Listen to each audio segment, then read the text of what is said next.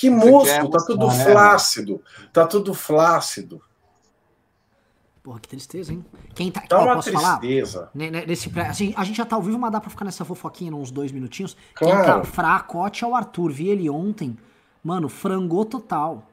Sério? Mamãe, mamãe franguei, é, é, é. Como é que. Catabolizou. Perdeu os músculos e tal, porque pegou corona. Aí não pode se exercitar. Mano, Arthur.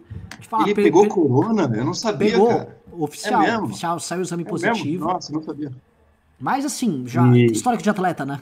É, aí... é, mas ficou internado, chegou a ficar internado assim? Não, foi? não, foi não. super brando. Ele teve uma brando assim, ele teve febre muito forte, uh, coriza, febre, muito dor de cabeça. Aí a gente já falou, cara, isso é corona, isso é corona. Aí ele fez o teste, só que entre o, saiu o resultado do teste e o tempo passar, ele, ele melhorou. Você sabe, eu vou contar uma coisa ele... que eu achei muito louca. É, a minha cunhada é, testou positivo que ela estava com dor de cabeça, tal, testou, testou positivo. Aí o meu irmão e a filhinha deles, que tem dois anos de idade, foram testar, testaram negativo. Não é muito Estranho. louco? E estão convivendo direto, né? É. Não. Acontece. Só um segundo, vou só pegar aqui a, o documento aqui da pauta nossa aqui. O, o, mandaram o documento da pauta? Mandaram. Mandaram. Pronto, só para eu. Né, que caras organizados, eu avisando ao vivo. Vocês estão com Ó, já tem mais de 500 pessoas, hoje ah. só tem 82 likes. Pessoal, vocês vão entrando aí, vão sentando o dedo no like, com gosto, com vontade, com amor, com paixão. Então vamos começar. Boa noite, galera. Estamos aqui de volta para mais um MBL News, tá? Só lembrando que é, no fim de semana nós não fizemos, por motivos de finalmente nós queremos descansar um pouco no fim de semana. Cara, a gente tá fazendo live to, várias horas todos os dias há três meses. A gente falou, não, mas vamos descansar um pouco no fim de semana, porque também não se derruba o Bolsonaro cansado, né? Uma hora você também não tem mais pique, então precisava dar, dar uma descansadinha. Mas estamos de volta aqui, inclusive com o PicPay. Agora o cara consegue pimbar via PicPay, o, o, o Google YouTube não levam mais 30% dos pimbas, ou seja, agora é tudo nosso, como diria é, Carlos Bolsonaro. Então, estamos aqui num programa, ah, assim, numa data muito estranha hoje no enfrentamento com o bolsonarismo, que é uma data onde estou vendo das coisas mais malucas acontecendo e eu vou precisar de ajuda hoje. Como foi um dia hoje que eu, inclusive, não fiquei, fiquei levemente por fora, estou aqui com algumas notícias e vou fazer análises, mais análises que vou precisar muito me, me basear no que vocês estão dizendo aqui. Vocês dois, especialmente Joel, que é mais ligadão no Twitter. Porque o que está acontecendo? Né? Começou a chegar na base de apoiadores uh, do Bolsonaro em redes sociais, não digo base de apoiadores, tô falando do, do gado, não é o gado menor, gado Angus, o Wagyu, né, os bois mais robustos deles ali, Alan dos Santos, Carla Zambelli e tal, a, os, tanto as investigações relativas a fake news, quanto dos atos antidemocráticos. Estão quebrando sigilo, estão indo na casa, estão pegando computador, estão pegando coisa. E uma coisa que todo mundo começou a reparar foi uma baixa na moral dos bolsonaristas. E a baixa na moral a gente vê desde os perfis falsos como Let's Dex, já tipo, pessoal, uma hora a militância cansa, a gente cansa tal.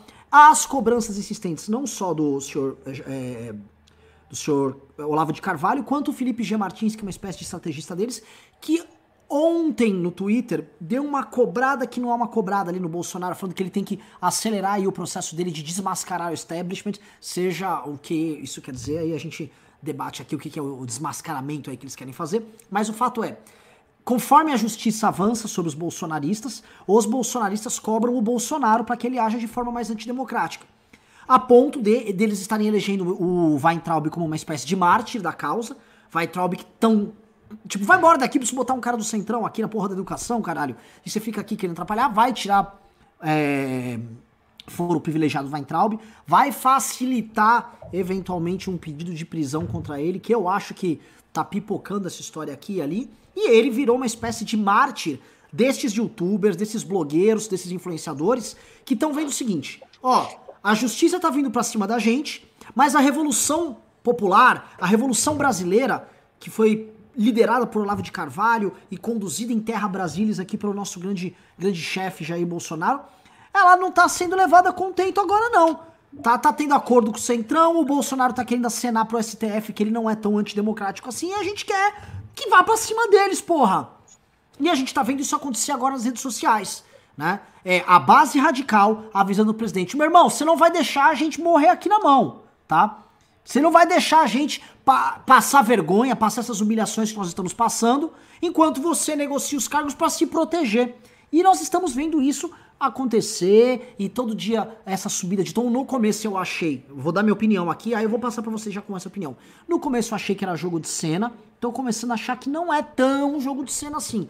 Tô começando a ver fundamento nisso, porque a gente sabe que o Bolsonaro é um cara egoísta, que só pensa nele. No fim do dia, a preocupação do Bolsonaro não é com nenhuma revolução conservadora, qualquer merda do tipo, é em dar conforto pra família, é o filé mignon pros filhos. Esse é o fim central do, do, do Bolsonaro, e ele entre salvar os filhos manter o cargo por um tempo ou tocar uma revolução maluca que ele mesmo não sabe explicar o que, que é, ele fica com a primeira opção. Então, primeiro vou passar essa bola aqui para o nosso convidado Joel. Joel, quero que você receba aqui a bola que eu te toquei. Você fala, não, não, não, Renan, te devolvo a bola que você tá falando merda. Ou se você vê pertinência no que eu tô dizendo. Não, valeu, Renan. Você fez uma síntese perfeita. E não é, pelo que eu tenho visto, e tô direto aqui no Twitter, não é jogo de cena coisa nenhuma o pessoal tá num muxoxo que só, viu? Você entra no perfil do pessoal que faz a, a rede do ódio aí, da, da, das milícias digitais, Bernardo Custer, Alando Santos, enfim, o pessoalzinho que a gente conhece, os comentários embaixo, todo mundo, puxa, agora eu não, não, não acredito mais, vou só votar e pronto, porque eu tô, tô perdendo a esperança, por que, que ele não luta, né? E os próprios estão fazendo isso, né? Eu dei um retweet aí num, num um post que o Alan dos Santos fez, ó, que ele tá tirando para todo lado, o cara tá desesperado, tá exigindo, ele tá cobrando do Bolsonaro um posicionamento e tá tirando, tá, ó, o que ele falou, entre aspas, hein? Problema é o laranjal do ministro do turismo, as conversas do astronauta com a Huawei. Abraham não pode ser um problema por estar com o povo que o elegeu presidente. Ou seja, o cara tá tirando no próprio governo abertamente, assim, é bonito de ver isso, né? dá, dá esperança no coração de que o Brasil pode melhorar, porque os, as piores figuras que jamais chegaram tão alto na nossa República, para nossa vergonha, elas estão se canibalizando e atacando umas às outras agora, eles estão desesperados de verdade. O próprio Felipe Martins, né? Que ontem eu vi que ele estava levando uma aula sobre Clausewitz lá no, no Twitter, mas hoje a conta dele tinha sido tinha sido suspensa, parece agora voltou. Eu fui, entrei lá, tá de volta, tá comendo seguidores. Uh, imagino, não sei, pode ter uma relação com todas essas investigações de gabinete do ódio que estão acontecendo. E tá todo mundo ali, é, parece assim, é, acendeu a luz, as baratas estão correndo cada uma para uma direção, tudo desencontrado, e elegeram o Weintraub como grande herói e símbolo deles dentro do governo. Né? Então, Weintraub agora é a, é a é o representante dessa ala, que, na minha opinião, é a ala mais podre de todas, e a concorrência é alta, mas essa é a pior, é o representante dessa ala no governo, né? Cada um tem o, o Messias, o Jesus que merece, né? Eles escolheram como, como representante máximo das virtudes deles o Weintraub, alguém que, o ministro da Educação, que não fez nada, nada, só destruiu e degradou a educação no país, gastou os dias dele, em vez de trabalhar, xingando no Twitter, falando, xingando o cidadão, xingando a China, cometendo erro de português à torta jeito. É isso. Os méritos desse cara é ter feito, falado imbecilidades no Twitter. É o ministro da Educação, hein? Possivelmente o ministério mais importante que existe, de todos. É o nosso futuro diretamente ali, dado na mão de um inútil. Isso é o que eu sempre falo sobre o olavismo também, tá? Ele é muito pérfido, ele é muito nocivo, são o, cará o, o, o, caráter das pessoas que integram esse grupo assim, é o mais baixo possível, mas tem um lado bom. Qualquer projeto que o Olavo de Carvalho ou os seus seguidores, o olavismo, tocam, qualquer projeto que fica na mão deles, fracassa. Isso é uma consequência, assim, é quase lógica matemática. Assim, o olavismo está tocando algo, pode ser a Apex, pode ser o Ministério da Educação, pode ser uma revista, pode ser uma editora, pode ser um instituto, vai fracassar eles são bons em fazer intriga e bajular. Eles não são bons em agir ou produzir qualquer coisa de valor. Né? Então é o que a gente está assistindo, é a implosão do olavismo. Né? Eu acredito que ele deve perder espaço, sim, porque o Bolsonaro já entendeu onde é que a sobrevivência dele está. Né? Agora a gente não está mais. Nos primeiros meses havia quem esperasse, eu até dei essa chance. Talvez o Bolsonaro fosse aprender né, o que funciona, o que não funciona. Isso já passou. Obviamente, ele é alguém que não aprende assim rigorosamente nada mas agora ele está vendo que tem um caminho que ele sobrevive e outro caminho que ele potencialmente cai. Então, acho que ele está agora tendo um pouquinho mais de cuidado nas escolhas dele. O, o, ministro General Ramos, que eu também não acho que é, nossa, que figura exemplar, que figura admirável, mas está se constituindo num dos inimigos do olavismo dentro do, do governo, e a gente está vendo aí outras, outros atores políticos tomarem conta para o desespero dos olavistas, dos bolsolavistas, que ou são seguidores e estão chorando aí porque a revolução não vem, ou são criminosos e estão muito preocupados porque estão sentindo que está chegando? Está chegando. O ministro Alexandre de Moraes, ele não é que nem o Bolsonaro, né? O Bolsonaro ameaça, ameaça, ameaça, diz agora acabou, não faz nada. O Alexandre de Moraes não deu uma ameaça a ninguém. Ele apenas agiu, mandou a polícia investigar suspeitos de crimes. E só fazer isso, meus amigos, está desbaratando uma verdadeira gangue que se apoderou do nosso país. Tiago Pavinato, após esta bola redondíssima de Joel, Exato. tá te pegando açucarada. Agora é legal primeiro, você trazer quero... talvez algum, algum um temperinho jurídico junto teu aí. Também. Eu vou, vou dizer uma coisa, que primeiro eu estou muito incomodado com essa sedosidade do cabelo do Joel, entendeu? estou morrendo de inveja. Com toda essa ele chegou aqui parecia um comercial de shampoo e eu aqui há semanas sem fazer barba, mas vamos lá. Joel levantou Fabinato, uma Fabinato, coisa. Ah, sim, sim. Fabinato, só você que tá de camiseta aí, pô. É porque você tá ostentando aí o corpo trincadão aí. Eu e o Renan estamos é. aqui de, de moletom, pô. Mo então, moletom opa. de corpo cansado, o nosso. De corpo... tá certo. Pode, eu vou acreditar nisso.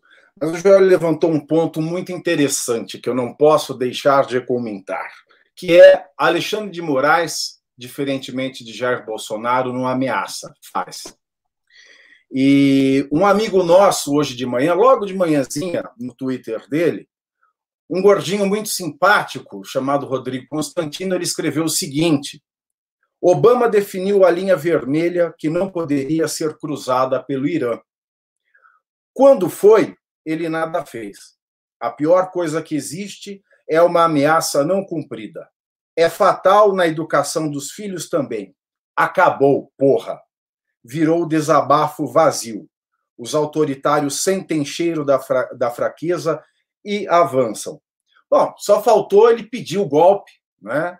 É, descaradamente, né? ele percebeu isso, os bolsonaristas têm percebido isso, e o Roberto Jefferson, agora no final da tarde, ele tem outro tweet também que merece ser trazido ao conhecimento. Ele diz: nossas sondagens indicam que o presidente Bolsonaro está há muitas horas reunido com o Gabinete de Segurança Institucional, cuidado, Renan, assunto GLO, garantia da lei e da ordem, artigo 142 da Constituição, Deus nos abençoe a espantar os urubus. E volta a falar mais uma vez do maldito artigo 142 da Constituição brasileira. Nós estamos num momento de impasse, de realmente de impasse. Olavo de Carvalho fazendo igual o plano cruzado, subindo o seu preço a cada dia. Tanto é que ninguém entendeu a figura triste do genro do Olavo de Carvalho num call da presidência da República com o rei da Rússia, Vladimir Putin. E também ninguém entendeu esse sacode que o Felipe G. Martins deu. Qual é o tamanho da seita do Olavo de Carvalho? Essa seita ela é tão grande como querem fazer entender através das redes sociais? Eu acredito que não. Eu acredito que o tamanho dessa seita é uma percentagem muito reduzida desses 30% que o Bolsonaro tem de aprovação. Digo até que é menor que 1%, razão pela qual vem o desespero do Olavo de Carvalho, porque o Olavo de Carvalho entendeu que nesse jogo, nessa queda de braço de Bolsonaro com todo mundo na República, ele é o último que pode garantir o filé mignon dos filhos do Jair Bolsonaro. Agora, o mais estranho é essa mídia que não tem a priori ligação com Olavo de Carvalho, que é o caso do Rodrigo Constantino, está também ecoando os gritos de golpe já, os gritos de mostre as suas garras, pare de ameaçar, é, faça e não fale, usando o exemplo Obama, do Obama e do Irã, isso é uma coisa muito maluca. Essa é uma equação que não fecha. E o Roberto Jefferson, no final da tarde, volta a falar do artigo 142. O artigo 142, vamos lembrar, é um artigo vazio, é um artigo que está na Constituição, que fala que as Forças Armadas vão zelar pela ordem democrática, mas não diz como. Portanto, é um artigo inexequível. É um artigo que não tem é, é, como ser realizado na, na vida, mesmo se ele seja acionado por outro poder, porque se existe um poder causando fragilidade na instituição democrática do Brasil, esse poder é a presidência da República, esse poder é o Jair Bolsonaro. Então, o artigo 142 ele é inexequível, e Roberto Jefferson volta a falar disso à tarde, não sei com qual intuito, porque Jair Bolsonaro já está se mostrando fraco demais, ele já se mostrou que ele não sabe o que fazer. E hoje o desespero ainda é maior porque não só blogueiros e alguns é, tuiteiros do bolsonarismo foram alvos do STF. O STF, hoje à tarde, também autorizou a quebra de sigilo de vários deputados bolsonaristas e de um, de um senador. Então, o cerco está se fechando.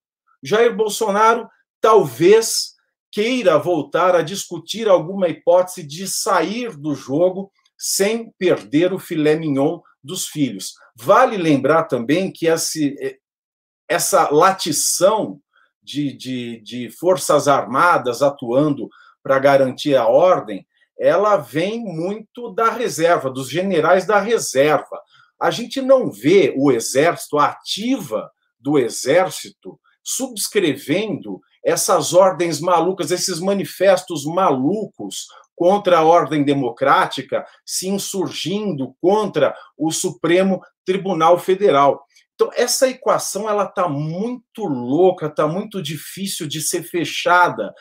Cada hora a gente vê o golpe vindo de um lado e a única coisa que a gente vê realmente se concretizando dentro do governo Jair Bolsonaro é a entrada, é a presença cada vez maior do Centrão, que hoje, muito ironicamente, num artigo do Arthur Lira na Folha de São Paulo, aliás, esse foi o ponto alto né, do dia, foi a maior peça de humor política feita nos últimos tempos, é ele querer emplacar uma narrativa em glória de que o Centrão ele não é ruim. O Centrão ele é um elemento de estabilização da democracia. Veja bem, todas as práticas que fizeram com que o país não avançasse em nada nos últimos anos, para falar nas últimas décadas, para que o Brasil não avançasse em, em educação, para que o Brasil não avançasse em infraestrutura. Olha, vamos falar, existe 36% da população brasileira que não tem acesso a saneamento básico. Eles não têm água. 75 milhões de brasileiros não têm água e esgoto em casa. Eles fazem cocô e o cocô não tem para onde ir. É uma coisa muito louca. E o Centrão volta a ter pastas, a ocupar cargos importantes, ministérios. Para quê? Para garantir que a educação no Brasil continue nos frangalhos, para continuar a garantir que o saneamento básico não vai ser prioridade. A única coisa que a gente vê são palavrórios de Jair Bolsonaro de um lado, a ação efetiva do Supremo Tribunal Federal de outro, e também um discurso de lunáticos, que é da turma do Olavo de Carvalho, que está vendo aí que estão perdendo a oportunidade de comandar os rumos do governo. Então, é muito mais inteligível nessa loucura que está Brasília entender que o Jair Bolsonaro ele vai tender a uma saída que garanta o filé mignon para os seus filhos, que não leve o seu filho Flávio para a cadeia, porque hoje também nós tivemos o depoimento é, de um promotor dizendo que existem fortes indícios da prática desse crime é, na época que o Flávio Bolsonaro ele era deputado.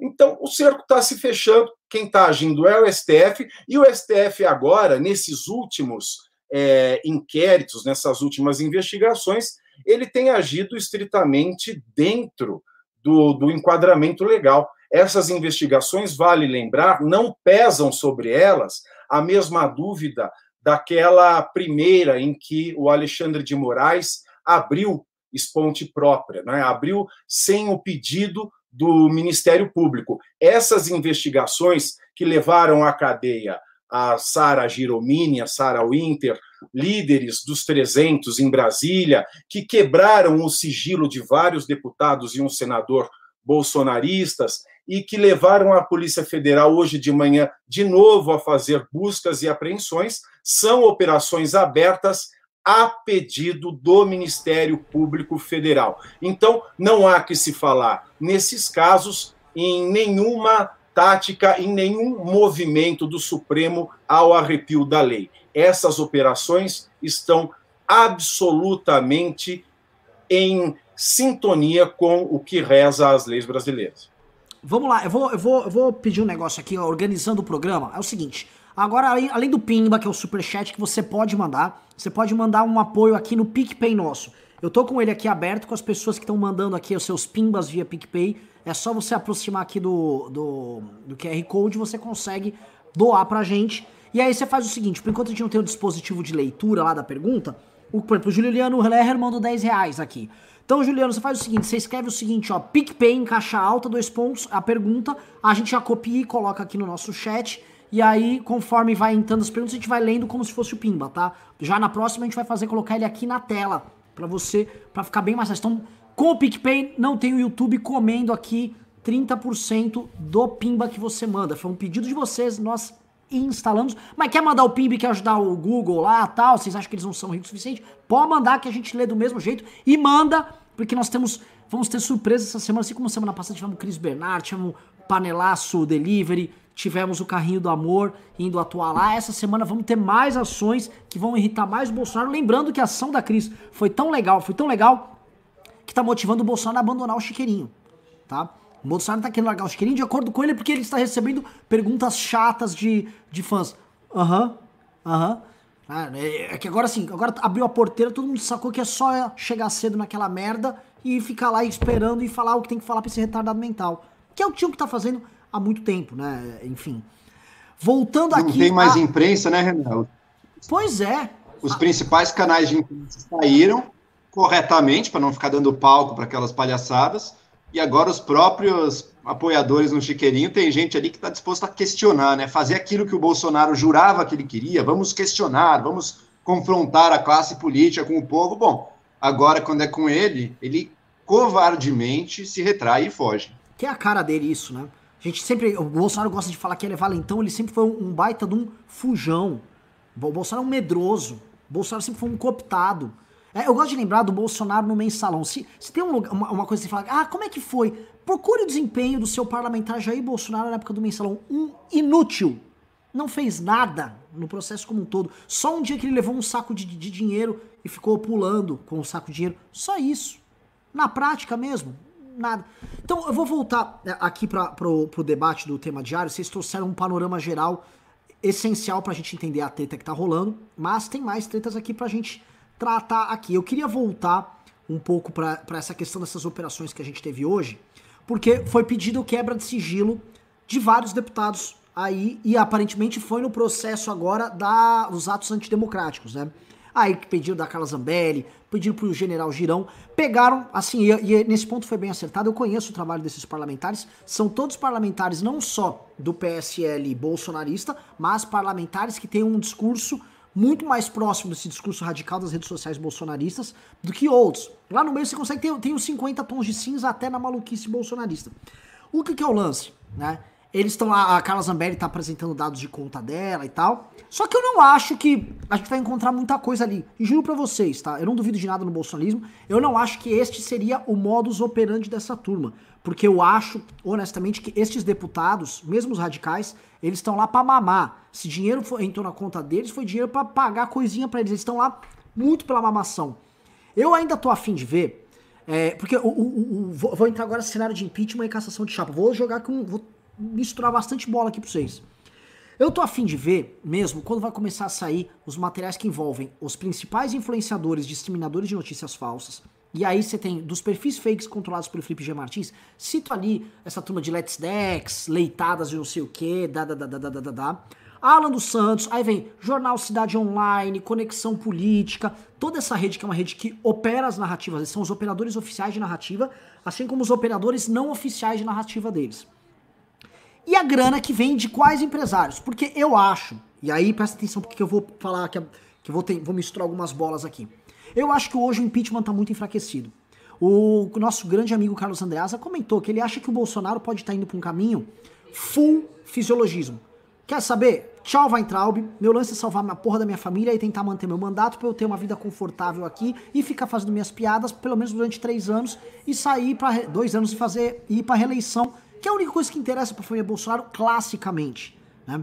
O bolsonarismo, o olavismo, se por um lado ele traz base de apoio, traz essa energia de militância, por outro também ele cobra um preço caro, que ele quer que o Bolsonaro faça a porra da revolução do Olavo, tal. Ele quer que o Bolsonaro fique permanentemente em crise e o Bolsonaro é um cara que tem pé de barro, né? Tem milícia, tem rachadinha, tem um monte de coisa que começa a chegar e começa a atrapalhar a vida desses caras. Esses caras, como eu sempre falei, antes de tudo, a família Bolsonaro gosta de conforto. É condomínio vivendo da barra, é show do forfã, família vivendo sem fazer porra nenhuma. Sempre foi o perfil deles que é playboy da barra. Perfil clássico ali que eles frequentam, o tipão que eles sempre foram. O, o, Bolsonaro, então, tem, sendo levado a ter que fazer uma escolha, pode ser que ele escolha fisiologismo barra se entregar pro centrão de vez, tentar se entregar pra STF e talvez talvez, e essa acho que é a, provocação que o Andreasa joga, é ele ceder, ceder, ver se a coisa esfria um pouco, cedeu, e ir na base do fisiologismo daqui até o fim do mandato, tal qual o Temer pós as acusações dele, né, e ficar ali levando as coisas em banho-maria, que eventualmente para ele até garantiria um, um, fim de mandato muito mais tranquilo, tá? Só que tem, por outro lado, isso aí blinda ele com relação ao tema da, do impeachment, a cassação ela tem vida própria e ela anda e ela vai se ela vai ganhando materialidade tão logo a gente vai recebendo as, as as provas, seja essa questão das fake news, seja o depoimento do, do Paulo Marinho. O material vai chegando, vai abundando, e essa coisa que eu falei no começo, que é grana de empresário para estrutura militante de fake news tá? Isso eu acho que vai ser o batom na cueca que eventualmente vai ferrar ele, porque isso vai ser enquadrado também como uh, caixa 2, eventualmente o abuso do poder econômico, se, se, os valores forem vultuosos, e aí a gente vai ter uma história bem contada e bem construída para substanciar eventualmente uma canetada do Barroso. E aí eu vou para essa segunda rodada de análise aqui com vocês, passando para o Joel. Joel, um, Uh, você concorda com a leitura do Andreasa que pode estar acontecendo isso, a tal da mudança da pele da cobra ali, a cobra mudando de pele, né, indo pro fisiologismo, abandonando o discurso liberal, virou só palestrinha do Paulo Guedes, e terminando ali por, por basicamente virar um governo de centrão mesmo e, e, empurrar com a barriga, ou você acha que não, ele vai continuar maluco? E dois, a pergunta dois é, você acha que uh, a questão da cassação de chapa, ela hoje caminha numa velocidade maior que a questão do impeachment, e ela pode ser a via. Eu vi alguma, algumas, alguns setores do empresariado e alguns políticos, a Marina Silva vocalizando com mais ênfase essa questão da cassação de chapa. Tô vendo o Barroso ter bastante destaque e onde há fumaça também. Quer dizer, onde há fumaça, há fogo. Né? Joel, bola é tua.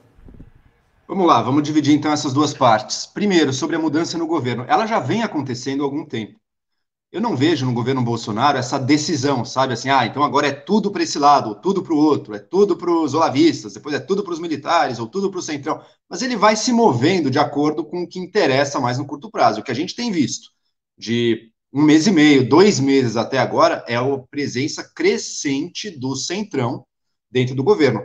Lembrem-se da reunião de 22 de abril, da escolinha do professor Raimundo ali, que foi aquela reunião o, o Weintraub, naquela reunião, ele já estava muito infeliz. O discurso dele foi o discurso de um militante que estava tava decepcionado, estava triste, estava dizendo, não, eu quero lutar, pô, não sei o quê, a gente, eu estou sentindo que a gente está perdendo isso, não sei o quê.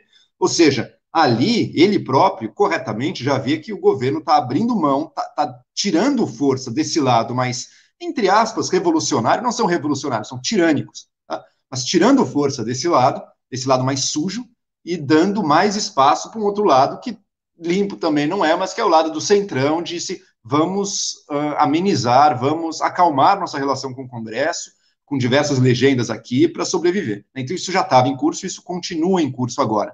Se o ou sair, daí acho que vai ser um, um ponto sem retorno para esse lado mais olavista do governo, porque vai ser ter perdido assim um agente muito importante deles, um símbolo deles, e que vai significar a, a defecção de muito da militância, que já está bastante incomodada agora, já está chororô aí, reclamando, miando, uh, mas estão vendo que o, o, governo não tem força para dar o golpe que eles queriam que desse. Não tem. O Bolsonaro não tem nem a coragem, nem a força para fazer isso. Então, o que resta a eles, provavelmente, agora é realmente perderem presença no governo. Não digo que vão ser limpos, tota, vai ser totalmente limpada de dentro do governo. Acho que talvez ligados aí à questão internacional continuem alguns quadros, o Felipe Martins, o chanceler, uh, os filhos que continuam participando do governo informalmente também são ligados a isso, mas vão ter menos influência. Não tenho a menor dúvida, isso está acontecendo. O Bolsonaro ele sacrificou, ele jogou no lixo as bandeiras que ajudavam a legitimá-lo em nome do centrão. Então foram as três bandeiras: é o liberalismo econômico que já está na corda bamba, porque ele, a, a, pauta do Rogério Marinho lá dentro é oposta do Guedes, e é uma pauta totalmente de acordo com o que querem diversas legendas no Congresso. Ainda o liberalismo não foi totalmente sacrificado, mas está ali numa corda bamba que não estava no passado. A anticorrupção, essa foi totalmente descartada com a demissão do Moro, e celebrada, inclusive, pelos diversos deputados ali do sertão, e a coisa antissistema dos olavistas também está sendo totalmente deixada de lado é um processo que vem acontecendo e só vai, eu imagino, se intensificar, porque o Bolsonaro quer, acima de tudo, sobreviver. Aquilo que ele mais quer é sobreviver. Né? Então, sem dúvida, concordo com a visão do Andreas aí. A gente está vendo, eu, não, eu, só não digo que é uma mudança aconteceu agora, não. A gente está acompanhando essa mudança pelos últimos dois meses aqui, pelo menos, a gente está acompanhando e narrando essa mudança que vem acontecendo. Né? Quanto à cassação de chapa, sim, conforme o centrão ganha força dentro do governo, o impeachment se torna uma realidade cada vez mais difícil, cada vez mais distante. Então, o Rodrigo Maia, hoje em dia, é vocalmente contrário ao impeachment, por exemplo. Né? Coisa que não acontecia há três meses atrás, mas agora já está vocalmente contra. Antes era só o silêncio, agora ele está contra mesmo. Diversas legendas estão ali dando voto para o presidente. Tá?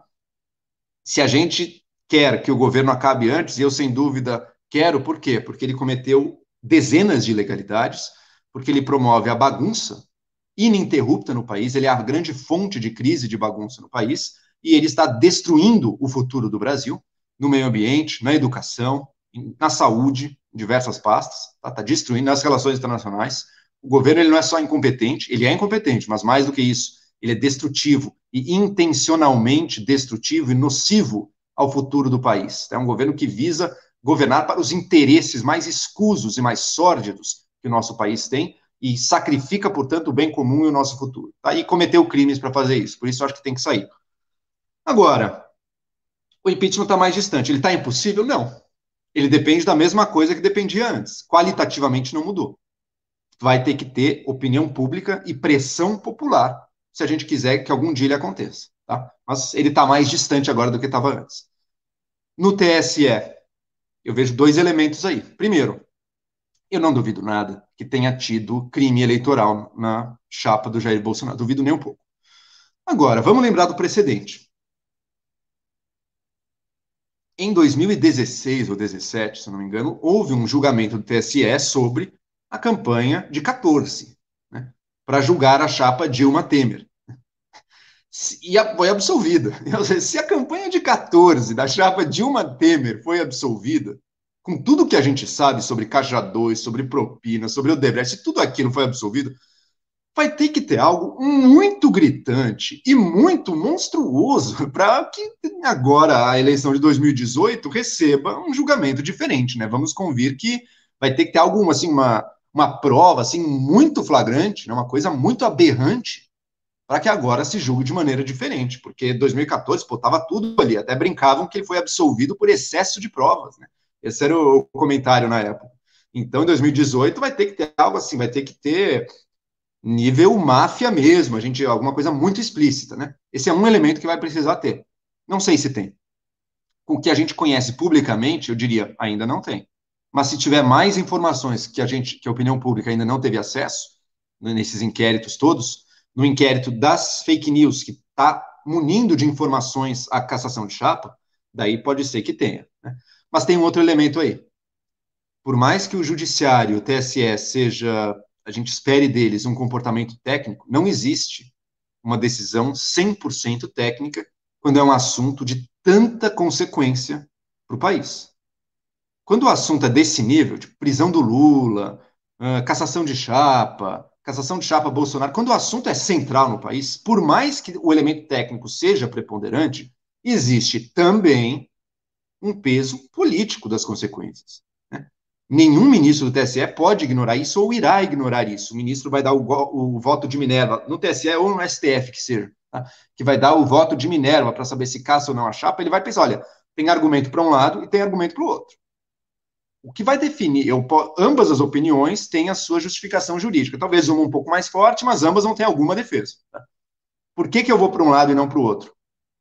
O raciocínio político se faz sentir aí. E, portanto, também para o julgamento de cassação de chapa do TSE, a opinião pública e a mobilização popular são peças importantes. Tá?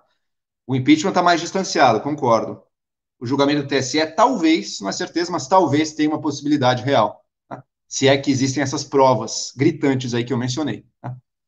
Seja que caso for, opinião pública e mobilização popular são elementos potencialmente definidores de que lado a gente vai acabar escolhendo, seja no impeachment, seja na cassação de chapa.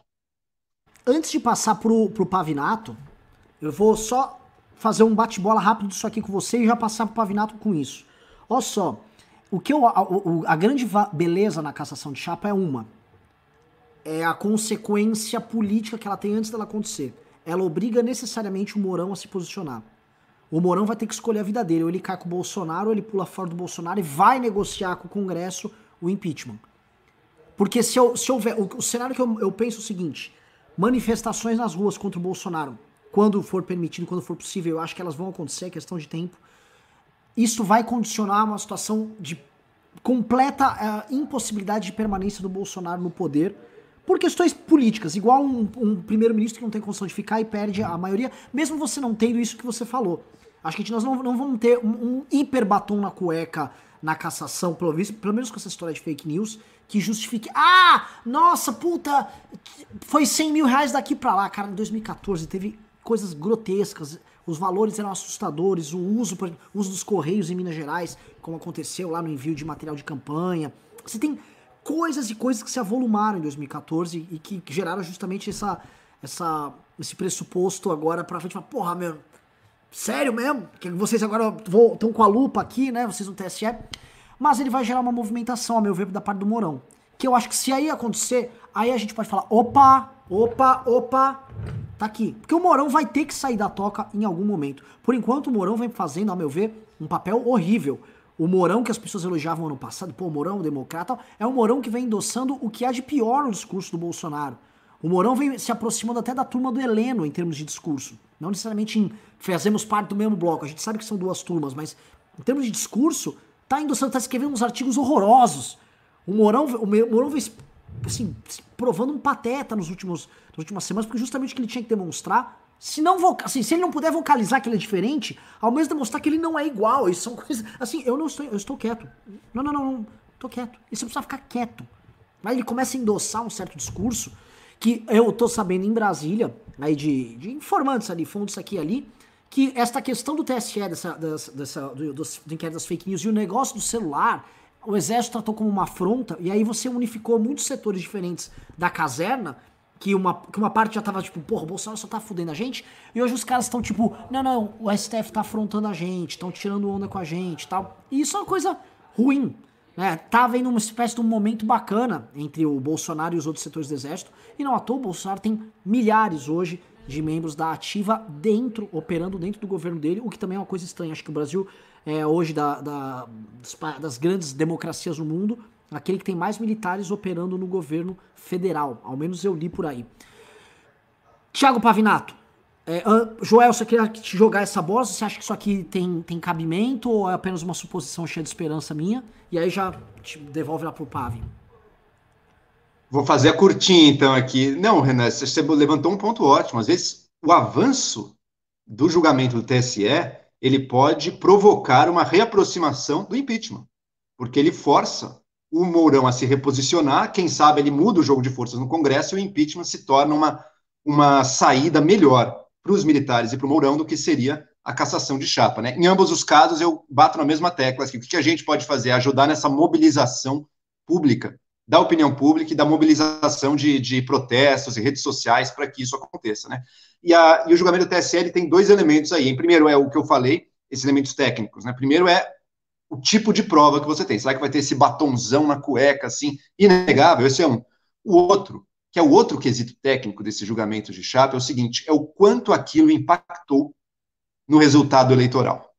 E esse é um julgamento muito mais difícil, né? Porque não basta que tenha havido uma violação das regras, ela tem que também ter plausivelmente afetado o resultado das eleições, para que ela gere a cassação. Né? E esse é um julgamento bem mais. Você não consegue afirmar com certeza foi isso, foi aquilo, mas se houver o entendimento de que, olha, a estratégia do Bolsonaro nas redes sociais, que foi o definidor da campanha dele, ela esteve desde dentro uh, financiada e promovida de maneira criminosa por empresários, ou lavagem de dinheiro, ou seja lá que caminhos for, e isso impactou nas eleições, daí talvez, mesmo sem os recursos daquela magnitude que teve em 14, com menos recursos, mas com uma eficácia maior em alterar o resultado das eleições, poderia ser um outro caminho para justificar, em termos um pouco mais, uh, pensando apenas na, na, na parte técnica, justificar uma possível cassação de chapa. Mas eu ainda acho que tem que surgir mais coisa. Hein? Eu acho que com o que tem hoje em dia, eu não vejo prosperando, não, mas acho que o Pavinato vai ter uma opinião mais abalizada aí para falar desses termos. Olha, depois do espancamento da questão por Vossas Excelências, fica difícil acrescentar alguma coisa a não ser fazer alguma, algumas pontuações. Você falou da, da reunião do dia 22 como escolinha do professor Raimundo. Foi engraçado que a Carla Zambelli, quando o vídeo foi divulgado, ela soltou nas redes sociais dela um vídeo do Chico Anísio, né, para dizer que o palavrão era muito necessário para se manter as boas relações, né? Então ela de fato ela confirmou que aquilo foi uma escolinha do professor Raimundo, né? Impeachment enfraquecido. Impeachment enfraquecido, claro, por cooptação do Centrão. Agora resta saber o posicionamento do Maia, porque assim, crimes de responsabilidade sobram aos montes. A gente fala, a mídia bolsonarista falou, por exemplo, que os 300, os líderes dos 300 foram é, presos temporariamente por conta do uso de uma lei, que é a Lei de Segurança Nacional, que não passa de um entulho autoritário. Vale lembrar que o ministro da Justiça se usou desse entulho autoritário não é, para pressionar a imprensa, para pressionar o Noblar, né, que publicou uma charge e o próprio ministro da Justiça está usando esse entulho autoritário. E outra pergunta: se é um entulho autoritário, por que, que os deputados né, tiveram aí 30 anos para mudar essa legislação e não mudaram? Por que, que Jair Bolsonaro, que foi deputado durante 30 anos, não fez nada? Porque era um encostado, um inútil, um vagabundo que só servia para ficar ali é, cuidando da própria família, do filé mignon dos próprios filhos. Então, o impeachment, crimes de responsabilidade, temos aos montes afrontar um outro poder é previsto no artigo 85 da Constituição, então isso é muito patente. Ele vem aí afrontando tanto o, o legislativo quanto o judiciário, especialmente o judiciário, ele vem tolhendo, ameaçando o judiciário na forma com a qual o STF deve proferir as suas decisões. Essa questão da esticada de corda desse final de semana é muito emblemático. E essas falas, esses latidos autoritários é, do Bolsonaro são provas assim inequívocas de que ele está tentando pressionar, forçar a forma e o conteúdo dos votos do Supremo Tribunal Federal. Fora que se fala do direito individual e coletivo, que é o direito à saúde. Então, assim, os crimes sobram e eles se avolumam todo dia. Rodrigo Maia, ele não aceita nenhum pedido de impeachment, por quê? porque ele é um bunda mole ou porque ele é um sábio que já fez o cálculo e sabe que isso não vai dar em nada na casa? Então fica essa pergunta parada no ar. E também essa observação muito bem-vinda, bem feita do Renan a respeito do papel do Mourão, que depois daquele artigo no Estado de São Paulo para mim, ele se revelou a banda, a outra banda da mesma bunda, entre Jair Bolsonaro e o general Mourão, agora a gente vê que não tem é, ninguém é, menos pior ali, mas ainda cabe essa esperança de ele ser, dele ter minimamente é, uma alma de estrategista, que é o que se espera de um general das Forças Armadas brasileiras. Quanto à questão da cassação de chapa, de fato, essa realidade da, do processo da cassação da chapa Dilma Temer, ela levanta uma luz vermelha nas esperanças de quem espera que se ache algo muito é, assintoso que vá caçar a chapa Bolsonaro-Mourão. Agora, tem um detalhe que é uma pequena bobagem que não existia em 2014, mas que já existia na eleição de 2018, que é a proibição de doação por pessoas jurídicas. Talvez, e nós estamos falando de gente muito burra do calibre de Carla Zambelli, porque quem tem uma aliada como a Carla Zambelli não precisa de inimigos. Vocês vejam também, Carla Zambelli deve ter uma relação muito boa com a Sara Giromini, a Sara Winter, né? E vejam que todo esse problema que nos deu a esperança de que o processo de cassação de chapa fosse acelerado foi a besteira de jogar em fogos de artifício contra o STF. Essa foi a grande bobagem que os defensores do Bolsonaro fizeram. Aliás, não podiam ter feito nada pior, porque isso legitimou a quebra de sigilo e a busca e apreensão de todos esses deputados e esse senador bolsonarista. Abertas as contas, feitas as buscas e apreensões, nós vamos chegar na segunda remessa de quebra de sigilo, ou seja, das contas que se intercomunicaram com as contas desses deputados e senadores. E talvez será que por algum deslize, alguma pessoa jurídica tenha feito algum depósito a algum desses financiadores, desses movimentos que têm levado no Brasil é, a escalada de um governo autoritário, pode ser que essa bobagem que não existia em 2014 seja o fato novo que leve a nova composição do Tribunal Superior Eleitoral a derrubar é, a chapa Bolsonaro-Mourão. E vale lembrar que o Barroso ele não é um ministro como os outros ministros preocupados com a estabilidade da nação e com a responsabilidade das suas decisões. O Barroso ele é um sujeito revolucionário. Ele sempre disse na corte e o último ataque, aquele ataque é, mais emblemático que ele fez ao Gilmar Mendes, que ele chamou ele de, de, de uma pessoa horrível com pitadas de psicopatia, ele fez esse comentário porque ele queria mesmo que, como ministro, ele tivesse propostas para melhorar o país. Que o STF não fosse um garantidor, mas um, um protagonista na mudança do país. Então, a gente tem uma composição totalmente nova no TSE. Nós temos na presidência um ministro que ele tem é, mais alma de político do que de juiz, então ele tem uma alma revolucionária e a gente tem essa nova regra que é a proibição da doação de pessoas jurídicas, que é uma regrinha que parece boba, mas que pode fazer toda a diferença se houver esse deslize nessa perscrutação de perscru, nesse per ah, agora foi a palavra percrustramento das contas dos deputados e senadores. Se acharem alguma pessoa jurídica, isso pode ser um fato totalmente novo. E vale lembrar também a hipótese de Jair Bolsonaro sair preso do Palácio do Planalto, que é uma hipótese que eu já falo aqui há algum tempo, que é uma hipótese que ninguém fala, mas como eu não acho as minhas hipóteses absurdas, eu gosto de repeti-las. Foi aberto um inquérito depois da saída do Sérgio Moro. Foi levado a conhecimento da nação o conteúdo da reunião do dia 22. Será que Augusto Aras vai ser procurador-geral da República ou prevaricador-geral da República? Será que dessa desse inquérito, dessa investigação vai nascer uma denúncia penal contra o presidente?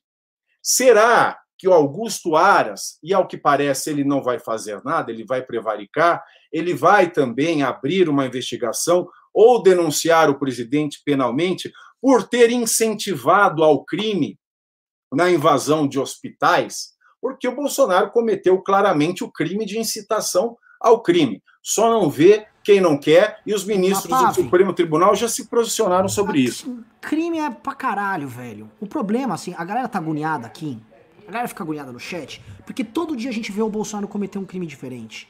Certo. Só que as pessoas acham que é. Muita gente, né? Não tô querendo também falar, que as pessoas são, são bobas. Mas muita gente acha que é auto. Ah, ele cometeu um crime, vamos botar o impeachment pra andar. E a pessoa tem que entender que a primeira condição pra você ter o impeachment é uma condição. Mas não política. é um impeachment. Essa é a ação penal que o Procurador-Geral da República, Mas mesmo ação penal, velho, feito, ela vai pra Câmara, apresentar. ela vai pra Câmara, ela vai na, pra Câmara no final do dia. Mas a Câmara é a CCJ quem decide, não é o Pleno. Não, não. É só a CCJ. A CCJ ela autoriza ou não a abertura do, da ação penal. Pera, é a CCJ. Mas, não, mas depois ela vai, vai para o presidente. Câmara, dos 342 votos e aí volta Ela vai para o presidente e a CCJ analisa se é possível ou não. Aí o STF ele dá continuidade à ação penal. Você tem certeza? A ação penal não Olha, tem que necessariamente ter os 342 votos na Câmara. Quase. E depois ela volta para ser julgada agora. no Supremo. O que a gente sabe é isso, tanto que aquela ação. Mas as ações do Temer, por exemplo, elas, pararam, elas pararam na CCJ. Não, não, não. Teve votação, inclusive transmitido pela Globo. Processo. É, eu vou, eu é, vou confirmar. Joel, o Joel vai se lembrar disso aí. Isso teve votação. Você lembra desse o, o Bolsonaro votou pela saída do, do, do, do Temer.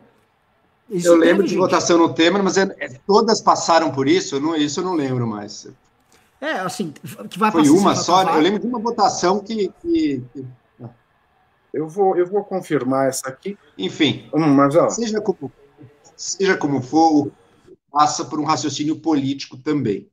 E neste momento, no Congresso, seja no plenário ou seja na CCJ, eu não acredito que vá dar. Bom, não tem nem CCJ, né? Vamos falar que a CCJ não está formada também. Não, tem esse nesse, detalhe. Nesse momento, é, o JCA. Nesse crimes não, não falam. Pois é. A gente tem crime pra caramba sendo cometido e as pessoas estão agoniadas, que elas estão vendo os crimes sendo cometidos. Só que o que o Bolsonaro tá fazendo? Ele tá construindo uma maioria artificial baseada na cooptação do Centrão, natural, é do jogo. O Temer fez isso. O Temer tinha 3% de popularidade e manobrou. É, precisa de autorização dos dois terços depois da aprovação do CCJ. É, precisa, precisa do voto. É. Não, não tem como a gente fugir disso. Então, tendo, eh, ter esses votos hoje nós não temos. Nada que não mude. Mas para mudar, pra, assim, frase assim, linda que eu ouvi do Heráclito, ouvi dos grandes nomes do MDB, e PSB, e PSD tal, na época do impeachment da Dilma. impeachment não é sobre derrubar um presidente, é sobre construir um governo novo no lugar. Enquanto não, o, o Mourão não tirar a bunda da cadeira e começar a construção do novo governo, um cara como o Kassab, que é um parasita de governo, ele não vai se dispor a abandonar os cargos que ele está construindo no governo federal. E tá, basta entrar no site do Centrômetro, vocês vão ver tudo que o PSD tem. O PSD é hoje o partido mais contemplado ali da base governista. Ele não tem motivo para abandonar o que ele já tem pra ir pra nada. Pra ir pra um arranjo, é como se fosse um mergulho no nada. Não tem sentido. Aí para ele faz mais sentido a cassação, que é o zum, zum, zum que eu tô ouvindo, porque a cassação ia ser o seguinte todo mundo ia partir para uma candidatura única. Ó, o Ciro não vai se candidatar nessa eleição suplementar, o Dória não se candidata, todo mundo fala, ó, vamos votar aí, sei lá, um empresário, alguém que vem de fora, tal, só para fazer um mandato tampão aqui. E aí todo mundo faz um governo de coalizão, ali todas essas grandes forças, e elas eventualmente participariam do processo. Esse é o zoom, zoom, zoom que eu ouvi. Mas na prática, no impeachment, esse zoom, zoom, zoom tem que vir via Morão. E não tá vindo via Morão, não há prova nenhuma que isso tá vindo via Morão, e por enquanto a, a construção do impeachment, que novamente Vai ter que ter a rua, a rua tem que mostrar, nós não queremos o Bolsonaro. Só que se não tiver do outro lado da Constituição, ei, o governo novo está sendo feito, não vai ter impeachment. Não, nós não somos a democracia americana. Aqui é um país que tem centrão, tem esse meião, tem governo que ficou feito por composição. Você vai ter que conversar com um monte de gente E é do jogo. E mesmo nos Estados Unidos, e mesmo nos Estados Unidos, vocês viram, não, é, não foi criminosa a conduta do Trump, e, no entanto, não tinha concertação política, porque é, é todo mundo tão, os republicanos, é tão alinhados ali com o projeto, tão rendidos ao projeto do próprio Trump, que não teve nenhuma, nenhuma movimentação ali para tirá-lo e colocar o vice-presidente no lugar. Né? Eu queria fazer um comentário só, Renan, porque eu acho importante a gente debater nesse momento o que, que é o centrão e o que, que é essa coisa de o julgamento que as pessoas fazem acerca da relação do presidente do centrão. Né? Centrão é esse nome informal que a gente dá a diversas legendas menores né, de políticos que não primam por uma pauta muito ideológica que defendem diversos tipos de interesses aí também partidários. Né? Isso sempre vai existir. Eu acho errado as pessoas demonizarem o centrão, essa coisa suja, não sei o quê. Defesa de interesses é próprio de qualquer sociedade humana, né? inclusive entre aqueles que se dizem super ideológicos também. Né? O que muda, o que para mim faz a diferença é o seguinte: qual é a relação do governo com bancadas e grupos no Congresso que estão ali para defender e representar diversos interesses pulverizados ou, ou locais da sociedade? Existe um tipo de governante que ele tem uma agenda própria, ele é capaz de negociar e fazer com que dessa concertação entre esses diversos interesses e os interesses do governo de trazer uma agenda para o bem comum, de que ele consiga avançar pautas prioritárias para o país. FHC fez isso. FHC se negou a negociar com diversos partidos? Não. Lula fez isso. Então, isso é uma coisa, você tem que saber, você tem uma agenda própria e você vai, na negociação política e na concertação de interesses, conseguir fazer com que esses grupos, que não, não, eles não têm uma direção clara que eles querem mover o país, eles querem proteger o deles. Mas para proteger o deles, de alguma maneira, que vai ser limitada, o país vai ter que andar numa direção. Isso é uma negociação política virtuosa. E tem o outro, que é a negociação política que o Bolsonaro está fazendo. Essa é a negociação política, daí sim, em que o fisiologismo ele não, ele não se vê forçado a caminhar junto numa direção do país. Não, ele dá as cartas. O presidente se entrega nas mãos dessas forças que não tem uma direção clara, exceto querer dominar mais espaços dentro do governo. É o que aconteceu com a Dilma, no final das contas, é o que acontece com o Bolsonaro agora. É uma negociação zero propositiva. É uma relação no qual é, é, é interesse por interesse político imediato, em que, para sobreviver, o presidente entrega e loteia espaços do governo, sem nada em troca, sem, sem pauta, sem bem comum aí na, na negociação, e daí acontece o que a gente vê é o governo jogando no lixo tudo aquilo que ele representava, fosse bom ou fosse ruim, mas está jogado no lixo, tá? uh, em troca da sobrevivência. E isso, em geral, é um mau caminho para um governo, porque ele sobrevive agora. Mas a negociação não para, o preço não vai embora, o preço sobe. E a cada momento ele se vê mais enredado numa teia, na qual ele apita cada vez menos e para a qual ele tem que entregar cada vez mais. Né? Em geral, isso não termina bem para um governo, mas se nada vier chacoalhar demais o barco, se a opinião pública não se posicionar com força, é muito mais confortável para todos esses deputados e partidos manter as coisas como estão, ganhando cada vez mais espaço ali dentro, do que tirar um presidente e, portanto, tem um risco, vai chacoalhar tudo, não sabemos o que vai acontecer. Então, para eles, o mais confortável é manter o presidente. Tem que ter o elemento de fora, um elemento que pressione, que é a opinião pública. Joel, você levantou um ponto que eu acho que é Acho que é o grande ponto que a gente fala problemas políticos no Brasil. A gente vem, sempre vai acabar em formação de maioria e governabilidade dentro desse contexto maluco. Qualquer país, temos. né, Renan? Qualquer país tem que ter governabilidade. Qualquer não, não, país. não, lógico, é que o nosso tem essa questão, uh, esse mix que nós temos de, por exemplo, você vai fazer uma concertação com parlamentares que vieram de regiões onde você tem uma, uma presença maior de votos de opinião. O tipo de ajuste político que você vai fazer com eles é um. Aquele cara que tem ó, eu tenho 200 prefeitos na minha base e eu preciso atender esses 200 prefeitos, o tipo de ajuste político que você vai precisar fazer com ele é outro. Eventualmente esse cara vai querer emenda pra caralho pra região dele, ou, uma, ou a diretorias estatais que atendem bem aquela região, ou mandar ambulância pra caralho pros prefeitos dele, você vai ter é, você vai ter que fazer esses ajustes aqui. E no Brasil isso é muito heterogêneo, até pelas diferenças econômicas, sociais e políticas que a gente tem entre as regiões. Por exemplo, a gente pega as principais lideranças do Centrão, os grandes homens do Centrão, eles estão no Nordeste. E o, o papel que os caras têm é: eu preciso mandar verba para os meus prefeitos ou entregar coisas para os meus prefeitos e para os meus vereadores nas regiões para eu continuar mantendo uma base estruturada. E aí você tem líderes políticos, que foi uma coisa que o Kim comentou. Caras que montam consórcios de interesse desses caras, que o PMDB sempre foi um, um puta de um consórcio. O PSD hoje eu acho que é o principal desses consórcios. E esses consórcios, eles vão lá e aí eles negociam em bloco uh, esse, essa, uma espécie de uma colcha de interesses que é muito complexa, uma teia com vários líderes regionais e vários cargos aqui e ali que precisa pegar para você manter. E esses caras você consegue construir essa governabilidade manca e meio maluca.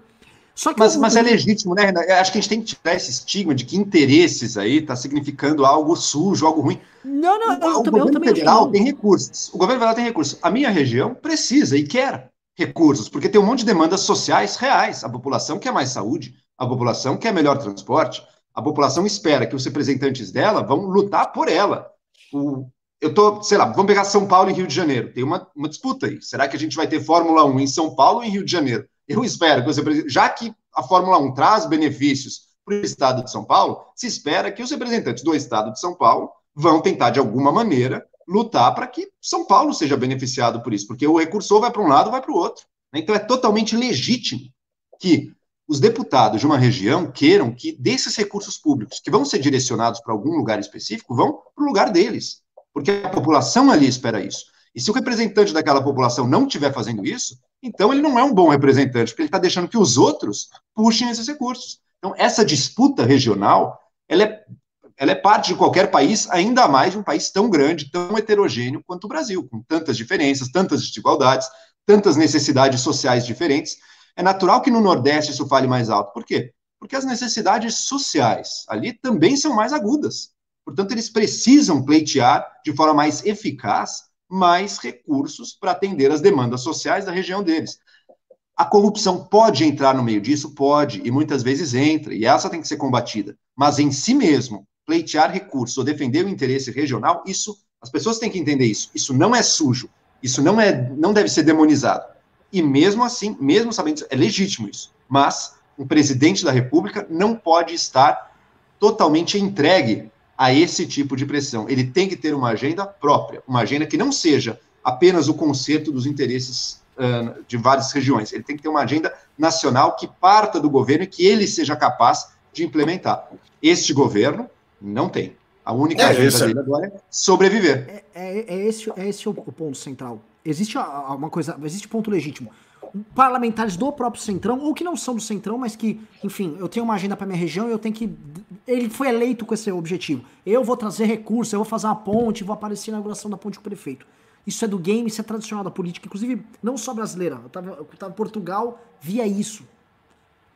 O que, tem, o que eu acho que é o seguinte: o, o problema central, você tem o caso, por exemplo, o PR. O PR ele quer estradas e rodagem. Não é porque eles têm uma vocação de abrir estradas, o PR.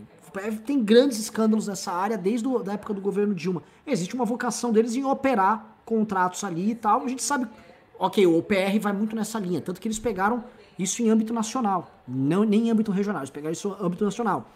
FNDE, que é o, o Fundo de, de Educação, tem muitos e muitos e muitos e muitos contratos que eles podem também operar. Então você tem, o que eu acho o seguinte, você tem a negociação com o Centrão, pela própria lógica da nossa democracia, para você fazer maioria, ela vai ter que acontecer e você não vai poder fugir. Então ela existe. Só que ela tem que ser, e esse ponto você colocou bem, ela tem que dar sob determinadas bases. Ah, ó, eu tenho. O projeto que eu me elegi presidente é esse. Tá, tá, tá, tá, tá, tá. Você vem comigo aqui, você vai fazer parte desse projeto, você vai votar comigo.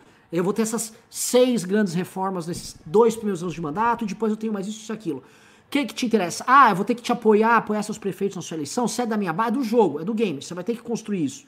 O que mata no Bolsonaro é que, por exemplo, você pega o Fernando Henrique, o Fernando Henrique ele construiu e ele entendeu que ele tinha que construir essa base desde o começo.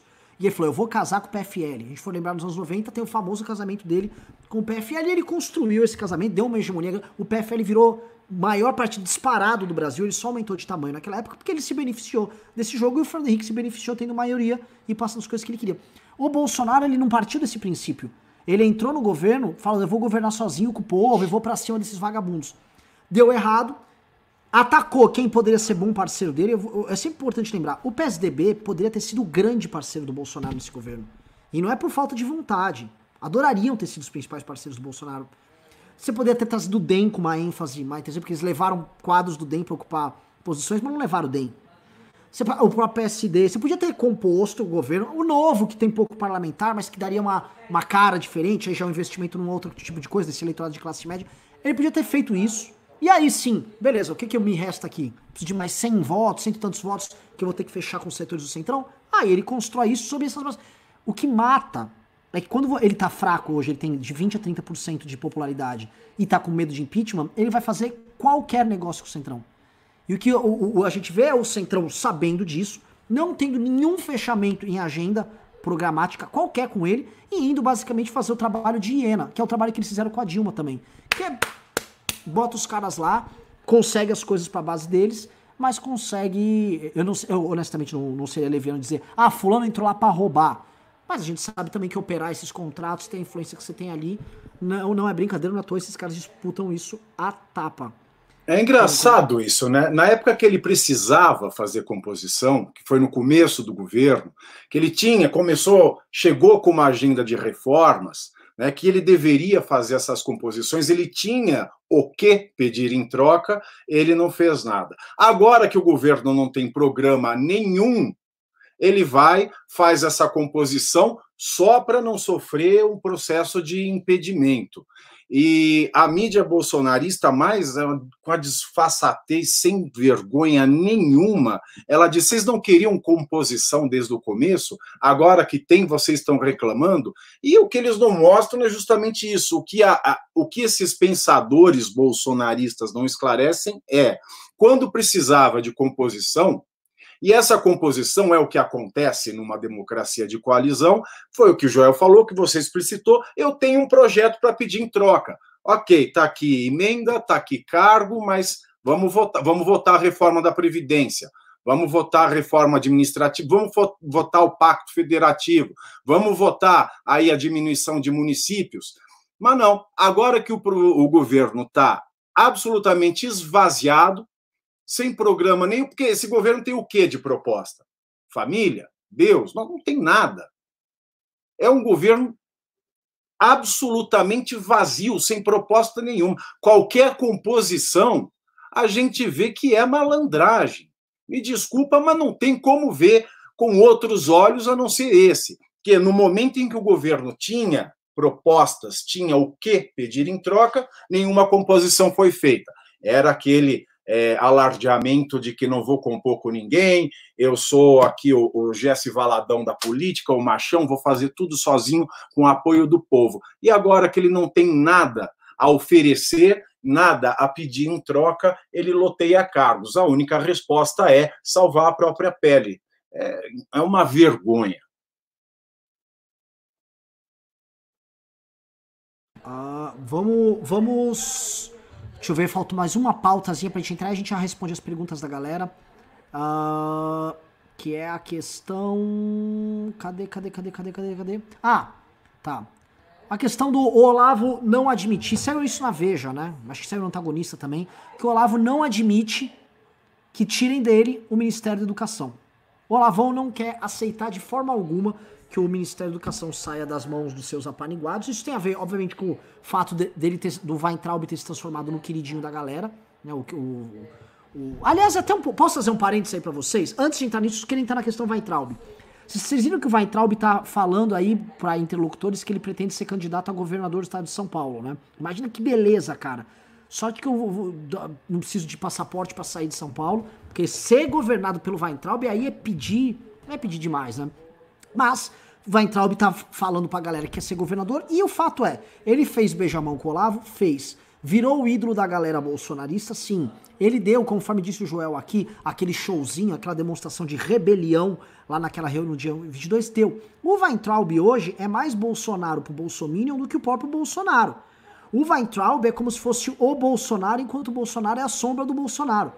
E é muito louco. E ele tá tendo apoio. Novamente, as redes sociais bolsominions estão cobrando do Bolsonaro um endosso a um que não tá havendo. Muito pelo contrário, Bolsonaro, tudo leva aqui que ele vai rifar mesmo o Weintraub nessa história. E aí eu vou jogar para vocês, tá? Vou, sabe, assim, ó, a gente conhece o histórico do Weintraub. Antes do Weintraub ser bolsominion da educação, ele era um economista, ele com o irmão dele, que queria discutir reforma da Previdência. Antes disso, ele era da Marina Silva, ele foi da rede, participou da campanha pela rede, tinha outro discurso, o papo era completamente outro. Para mim, o, o Weintraub é um malandro de marca maior, malandro, malandro, malandro, malandro, malandro. E ele tá usando a malandragem dele para fazer o que todo mundo faz com essa turma. Igual o Alexandre Frota fez, igual outros fizeram. Vou surfar essa turma, vou virar uma referência para eles e, eventualmente, posso ver Weintraub saindo de mártir e até dando cutucadas no Bolsonaro para ver se se torna líder do processo. Antes de eu falar, assim, vamos arrematar Weintraub, começa com o Pavinato e a gente já vai. Ah, não, já fala as duas coisas, é pra gente não perder tempo. Comenta Weintraub e me fala: o Olavo pode prescindir do Ministério da Educação e ficar só tocando a chancelaria e a Revolução Brasileira? Ou você acha que, pela própria questão hoje deles serem a principal base bolsonarista, os olavistas vão manter educação e vai ser do jeito que eles querem? Tiago? Olha, o grupo Olavista não pode perder o Ministério da Educação se eles quiserem sobreviver. Se a gente voltar para o governo, para o começo do governo Bolsonaro, a gente vai lembrar do episódio, do triste episódio do general Santos Cruz, que foi varrido do governo, justamente porque, e isso pouca gente ficou sabendo, eram nele que se, que se concentravam os recursos que seriam deveriam ser distribuídos às redes é, de informação, aos blogs, etc. e tal. E o general ele fez é, jogo duro e não ia liberar esses recursos para as redes olavistas. O que aconteceu no mesmo movimento em que o general foi jogado para escanteio, a responsabilidade da divisão e distribuição desses recursos passou para o Ministério da Educação. Então, o Weintraub, ele é o ministro que alimenta o bolsonarismo. Se ele cai, se assume, por exemplo, a secretária executiva, que alguns dizem que seria muito melhor, e não é colocado ninguém do grupo da seita olavista no lugar, esse grupo vai sangrar onde dói mais em qualquer ser humano, que é no bolso. Então, não é por uma questão é, meramente de prestígio. Primeiro, é por uma questão financeira. E a gente sabe que o velho Olavo está precisando de dinheiro. As últimas é, declarações que ele fez foi justamente para dizer que ele não estava ganhando necessariamente bem para servir de mártir à causa da Revolução Cultural Brasileira. E dois, também, onde é que Olavo vai achar uma pessoa tão louca quanto ele, que tope é, afrontar os outros poderes da República em nome de uma revolução cultural? Porque o que, o que além do financiamento, o que mais é, seduz não é, a rede olavista é a possibilidade de se fazer essa revolução cultural que ninguém sabe como vai ser feita, mas deve se encerrar ali na cabeça do filósofo rei, que é a imagem que o Olavo de Carvalho tem dele próprio, né, ele o, o novo Platão. Então é imprescindível o Ministério da Educação. Se Weintraub sair e ele não tiver o poder de indicar um nome do novo titular da pasta, esse vai ser com certeza o rompimento da relação de Olavo de Carvalho e seus seguidores com o governo Jair Bolsonaro. Agora, Weintraub, pelas, pela ótica da razão, ele já está fazendo hora extra é, nesse, nesse ministério. Como esse governo ele não se dá pela ótica da razão, a gente entende porque ele continua, como você bem disse, ele é mais Bolsonaro do que o próprio Bolsonaro. Mas agora a gente tem o fator centrão, que, como nós discorremos aqui a uma hora e 13, estamos discorrendo a uma hora e 13 minutos, é o único fator que preocupa as noites de Jair Bolsonaro, porque são eles que não vão deixar com que ele sangre no Palácio do Planalto. Então, Weintraub tem esse destino incerto, mas para o olavismo, a figura do ministro da Educação é essencial, seja para a revolução cultural que eles tanto almejam, que talvez seja tão nefasta quanto o marxismo cultural que eles denunciam, sejam pela questão financeira de alimentar esses blogs que no final do dia acabam alimentando as contas do próprio Olavo de Carvalho.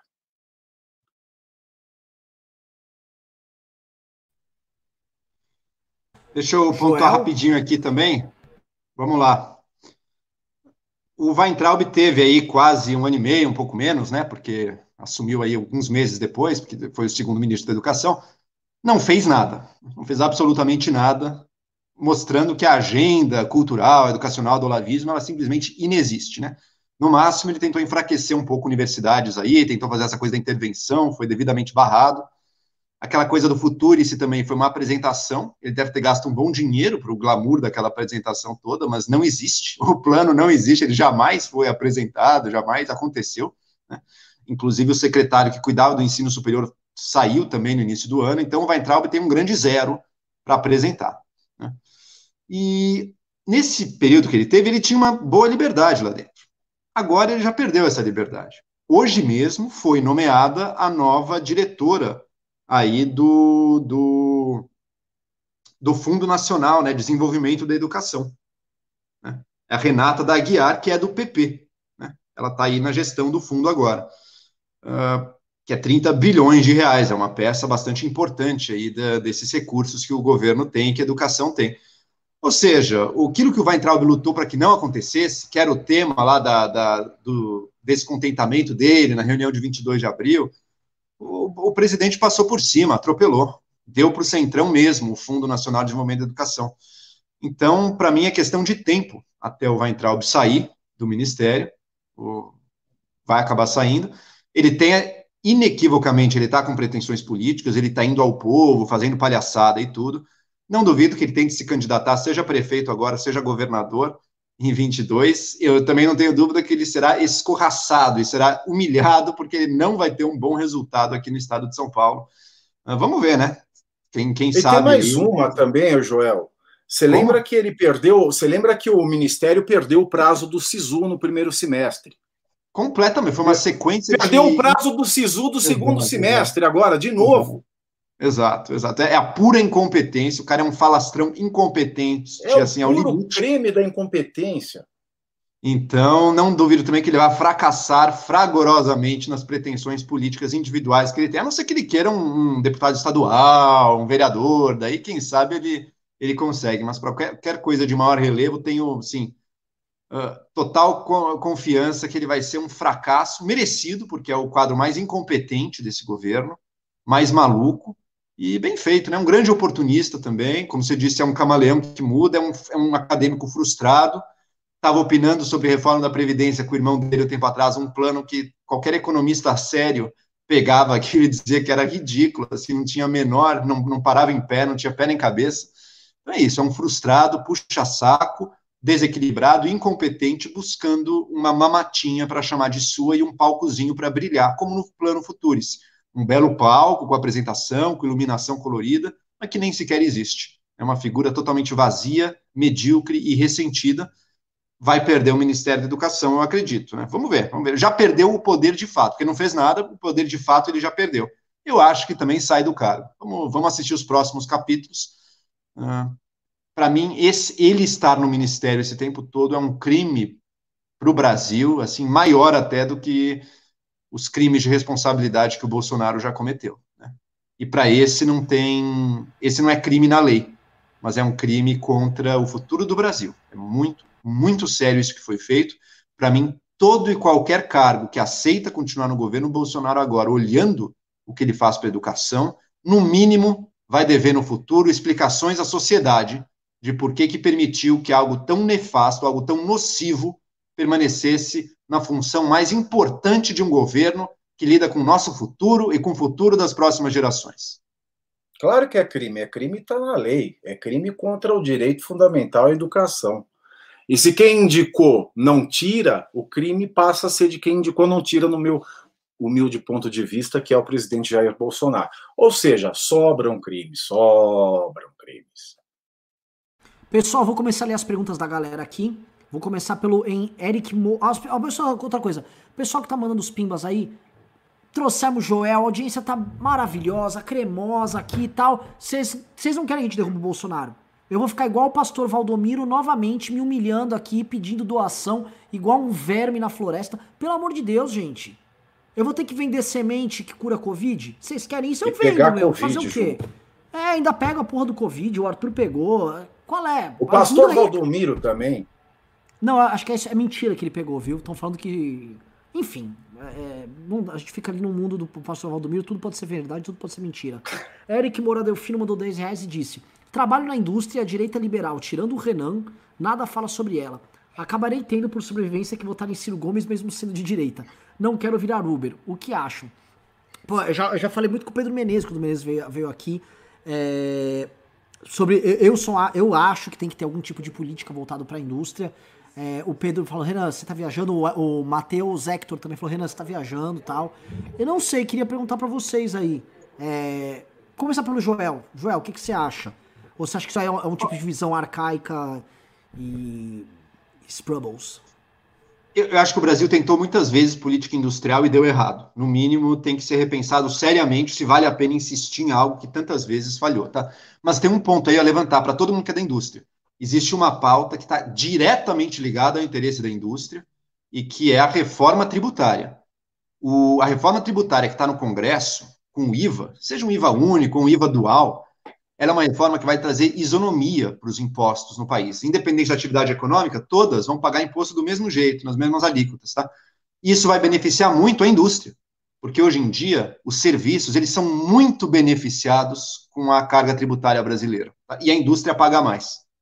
Então a reforma tributária ela vai estar sim, ela vai ajudar sim os interesses também da indústria, fazendo com que os serviços acabe pagando um pouco mais. Ah, mas você quer cobrar mais o serviço, não sei o quê. Não é que eu quero cobrar mais, gente. Algum imposto vai ter, certo? A gente não vive na anarquia, né? a gente não vai mudar para o anarcocapitalismo no, no ano que vem, correto? Correto. Então vai ter imposto.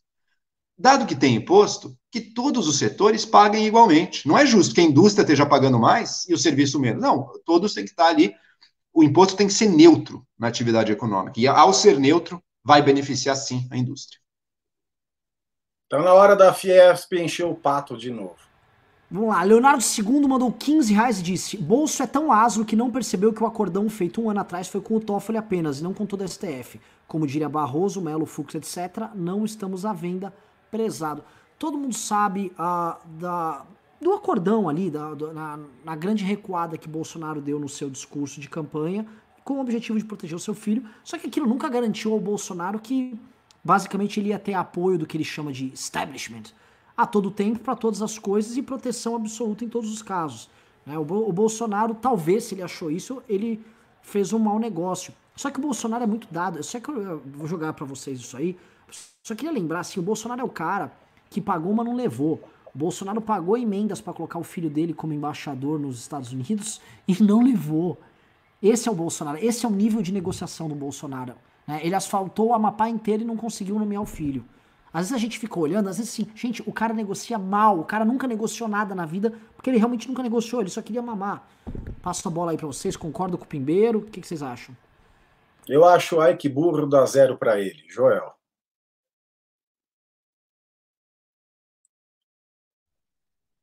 Peraí, Renan, volta, volta um pouco aí para mim, eu perdi agora o fio da meada aí. Não, a pergunta do Leonardo foi: o bolso é tão asno que não percebeu que o acordão que ele fez um ano atrás, foi mais ou menos. Ah, sim, do Toffoli, exato, exato. Sim, sim. Que ele achou que levou todo mundo, o Steph Teve só levou o Toffoli. Não, e o próprio Toffoli não levou. O Toffoli é um político, isso ele tem. Então ele tenta manter o equilíbrio. Segundo o próprio Toffoli, ele impediu um impeachment lá atrás. A gente não sabe quanto é verdade ou não isso, mas ele diz que sim. Agora, ele próprio também, sentindo a maré mudar muito, ele também não. Não existe nada que o force a cumprir acordo, entre aspas, nenhum. Eu não acho que Bolsonaro e Toffoli sentaram e combinaram: ó, oh, eu te dou isso, você me dá isso. É uma coisa muito mais do, do sentir o momento, de dar um toque aqui, outro ali, e, e os interesses caminharem numa mesma direção. Mas tão facilmente quanto eles confluíram lá atrás, eles divergem também. Então, nem o Toffoli eu daria de bandeja que ele tá, virou um protetor do governo, assim não. E vamos combinar que confiar no Toffoli também tem que ser muito Exato. espertão, né? O, PT, o cara o que cresceu. É, exatamente. O cara que cresceu ali, o lobinho que cresceu amamentado pela loba mãe PT, fez o que fez com, com o partido. Como é que eu vou confiar nesse homem?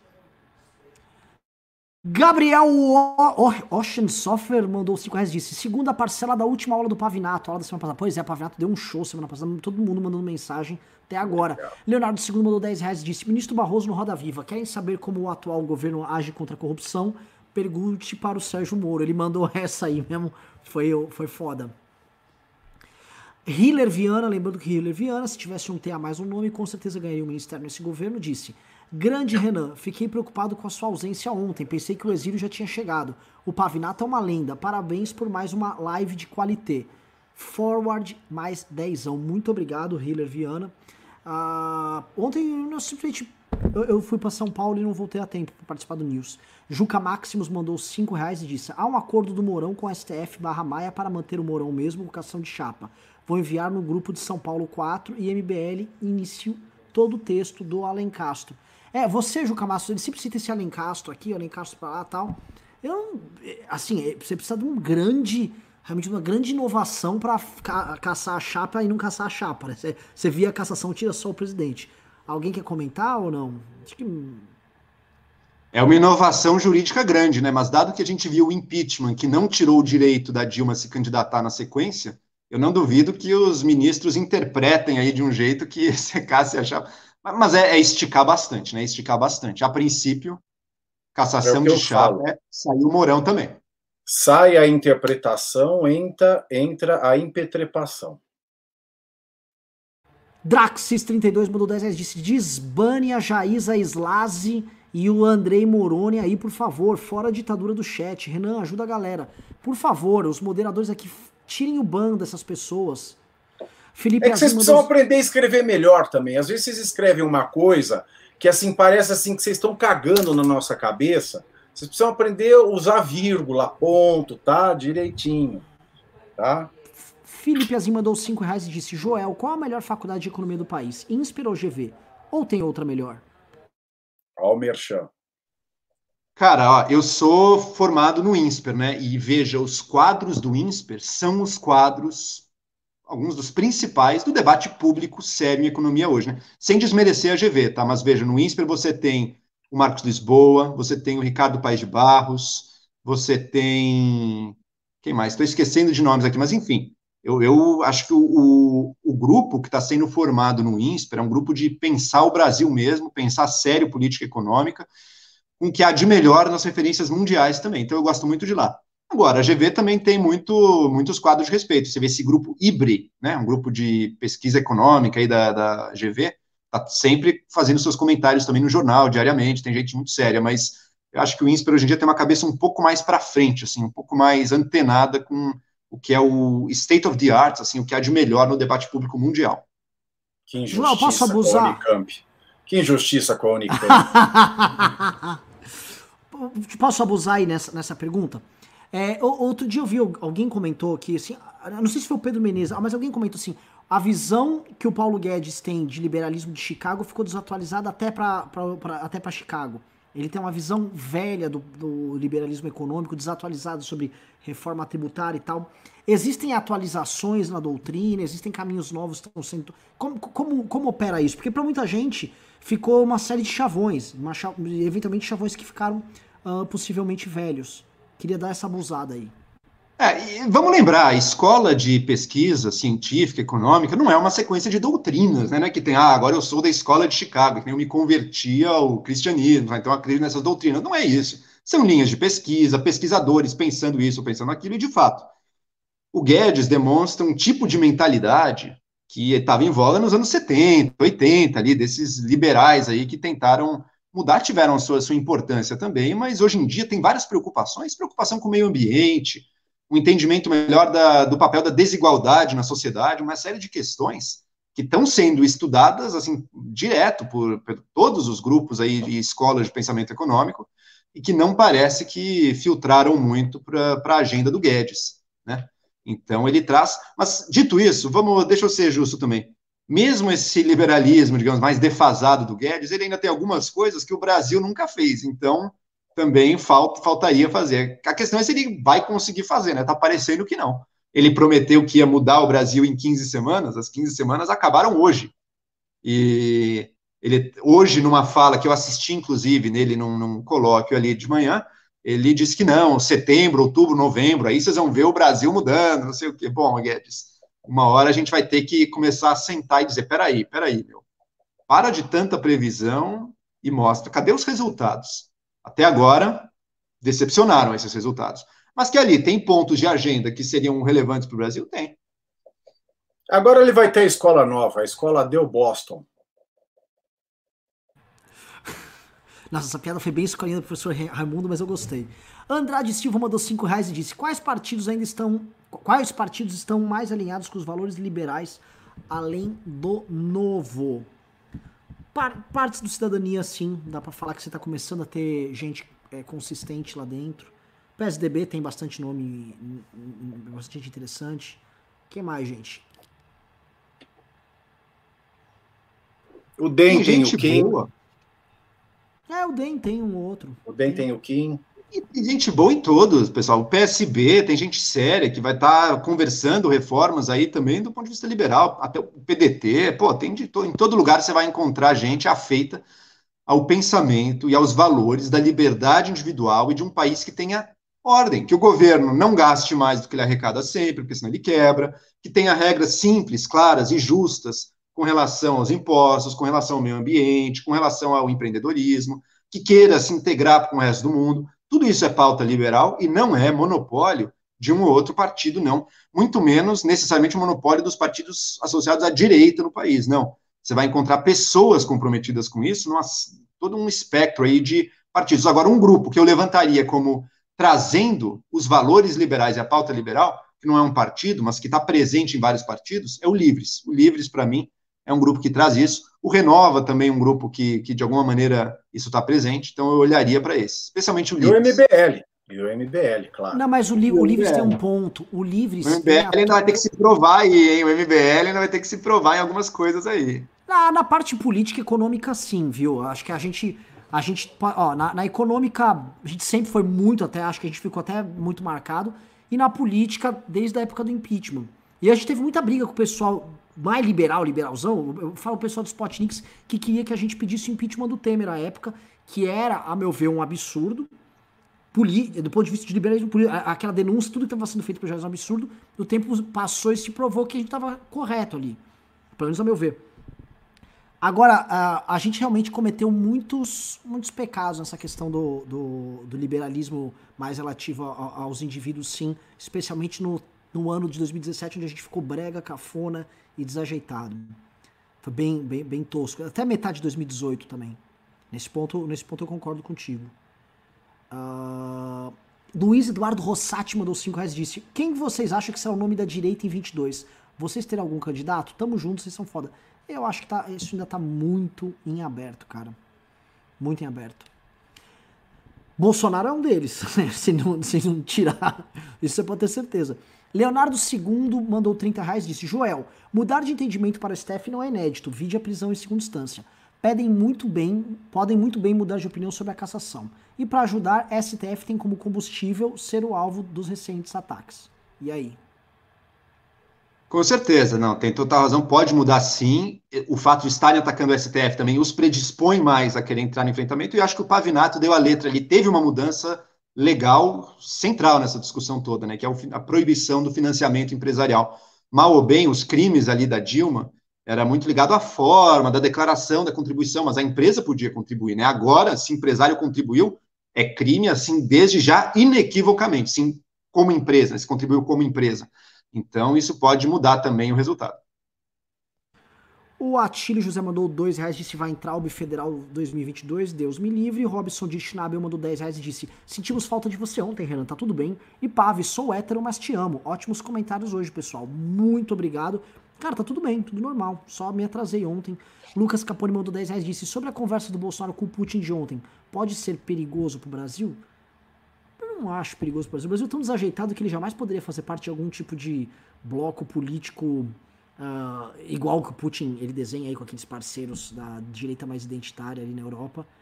O Brasil, tá, o Bolsonaro tá preocupado em salvar um filho que vai ser preso. Eu acho que ele não tá com essa, não tá com esse reggae todo aí para fazer essas coisas. Esse grupo aí vai ter tanta importância quanto tem o Fórum de São Paulo para determinar a política do nosso país. É, fala, manda o seu cara ali, conversa, discurso. Ó, na prática, meu amigo, isso aí não vai mudar nada. É todo somebody love. Juliano Lerrer, me, é, é, novo membro, mandou 30 reais no PicPay. Ó, oh, os PicPayers. O Moro, como colunista, está dando sinal verde para sua candidatura. A Janaína parece se descontrolar com essa possibilidade. Ao invés dela juntar forças, parece também praticar sectarismo. Vamos comentar isso com vocês. Eu acho que a Janaína tem vontade de ser candidata a presidente da República, sim. E de fato, desde que começou o Moro a sair fora do Bolsonaro e assumir uma postura de alternativa ali no campo da direita, a Janaína, a meu ver, vem botando os pés pelas mãos ali, vem dando opiniões contraditórias, confusas, é, se posicionando contra ele, fazendo até um contraponto a ele. Queria jogar essa bola aí para vocês em cima da pergunta do Juliano Lerner. Um, Moro, vocês acham que ele será candidato, sim ou não? E dois, como vocês estão vendo as reações da Janaína? Bom, Moro, pode ser que seja. Ele está fazendo tudo é, para ser candidato. Quem diria que ele seria um colunista da revista Cruzoé? Né? É, quem diria que ele estaria fazendo essa turnê? Para quem não quer ser candidato, ele já deixou as suas é, razões da saída do governo muito bem expostas, e mas ele continua fazendo uma turnê, ele tem dado lives, tem dado entrevistas, ele tem se mantido é, sob os holofotes. Mas 2022 está muito longe é, para a gente saber se ele vai ser candidato ou não, porque nós temos a figura do Joaquim Barbosa, que nós não podemos nos esquecer, que depois do mensalão, passado alguns anos, ele foi totalmente esquecido pela classe política. Pode ser que isso aconteça com o Moro, pode ser que isso não aconteça com o Sérgio Moro. E pode ser também que ele receba é, uma carga de desprestígio muito grande quando o STF julgar a questão é, da, da condenação que ele deu ao Lula, no, no caso do, do, da Lava Jato. Né? Ele pode sofrer um revés, a imagem dele pode sair arranhada, ele pode não estar tá com esse pique, porque esse pique de estar em todos os lugares, dando entrevistas, falando com todo mundo, requer um aparato é, de, de, de apoio, né? requer um, um secretário, requer gente cuidando da imagem, requer uma, uma, equipe que cuide dele, e isso custa dinheiro, e ele não é mais ministro, ele abriu mão da, da, da aposentadoria no judiciário, então vamos ver o que, que vai acontecer, é, se ele vai conseguir continuar, se ele vai ter fôlego para continuar, é, porque também tem uma hora que o assunto acaba, e o Moro ele não é nenhum, orador, nenhum grande orador, né? Os discursos dele não, não comovem é, multidões. Daqui a pouco, o assunto de por que ele saiu do governo Bolsonaro já se esgotou. E se ele vier a ter a decisão que marcou a vida dele abalada pelo STF, e também, somado o fator tempo, ele pode é, vir a ser reduzido ao esquecimento da história. Esquecimento eu acho muito, mas assim, pelo menos para conseguir é, concorrer à presidência da República. Já a Janaína Pascoal, de fato, é, precisa ser psiquiatra ou psicólogo para emitir uma opinião mais balizada do comportamento da deputada estadual nesses últimos tempos. Posso pontuar uma coisa da Janaína aqui? Bom, o Moro já é político, né? O Moro é político, ele já está querendo ser. Vamos ver se ele vai ser candidato mesmo, depende de como ele chegar até lá, né? Se ele vê que ele está muito pequeno, muito fraco, não será. Mas ele quer ser, ele já é um político, está agindo e trabalhando como um político. A Janaína é uma figura instável acima de tudo, é uma figura que não passa a menor confiança para nenhum projeto. Tá? Por quê? Porque ela está sempre seguindo o sentimento momentâneo dela. E tem gente que ama isso, porque, nossa, como ela é autêntica, que legal, tá sempre quase chorando ali, tá sempre eh, dizendo o que sente. Mas ao seguir o que ela sente a cada momento, e ela tem uma certa conexão com uma certa parte da opinião pública, ela se torna alguém totalmente não confiável, porque ela muda de um lado para o outro ao, ao bel prazer, ao, ao, ao, sopro do vento. Então, uma hora ela está com o Bolsonaro cogitando ser vice. Noutra hora, ela já está criticando até o. Assim, é alguém que você não espera um mínimo de lealdade a um projeto que não seja o próprio ego dela em se guiar pelas emoções a cada momento. Então, eu realmente não acredito que é uma figura que a gente deva desejar como líder e como presidente, mas não duvido que ela tenha ambições, sim. É, o Moro, o Moro é, é um cara que mente muito mal, não sabe disfarçar. E quando o Fantástico perguntou para ele se ele tinha alguma perspectiva política, ele ficou: ah, ah, Não, eu quero tocar minha vida, mas eu quero, estou aqui para contribuir também. Quando o cara não nega veementemente, porque em geral negam veementemente e terminam virando candidatos. Ele nem isso, é que. Tá dado. Uh, o Corujão mandou 20 reais Estou com medo de pegar Covid, negócio está disseminado. Não tem uma pessoa que conheço que não tem um parente próximo contaminado. Todo mundo achando que tá vida normal, principalmente nos comércios. Deus nos proteja. Tá tendo um, um rebote agora, tinha dado uma baixada no mundo inteiro e pum! Estados Unidos está explodindo novamente. Índia agora, né? Começou, os números finalmente começaram a ficar condizentes com a realidade da Índia. Tá pesado. Guilherme Martelli mandou 20 reais no PicPay. Juliano Lerner mandou 30 reais no PicPay. Vini Fleet mandou 10 reais no PicPay. Uh, Gabriel Cordeiro mandou 38 centavos no PicPay. André Tadeu de Carvalho mandou 100 reais no PicPay. Marcos mandou 30 reais no PicPay. Josete Maria mandou 10. Juliano Lerner mandou 10 reais. Todos os PicPayers aí. Muito obrigado. O Google chora ao ouvir seus nomes. Felipe mandou 5 reais, disse, coloca o QR Code da Wallet BTC ao lado do PicPay, a maioria da galera nem sabe que vocês aceitam BTC. Tá, vamos vai ajustando aqui. Outro mandou, quantos PIBs o Brasil já não enfiou no Nordeste e o ciclo vicioso da pobreza lá não mudou nada em 100 anos?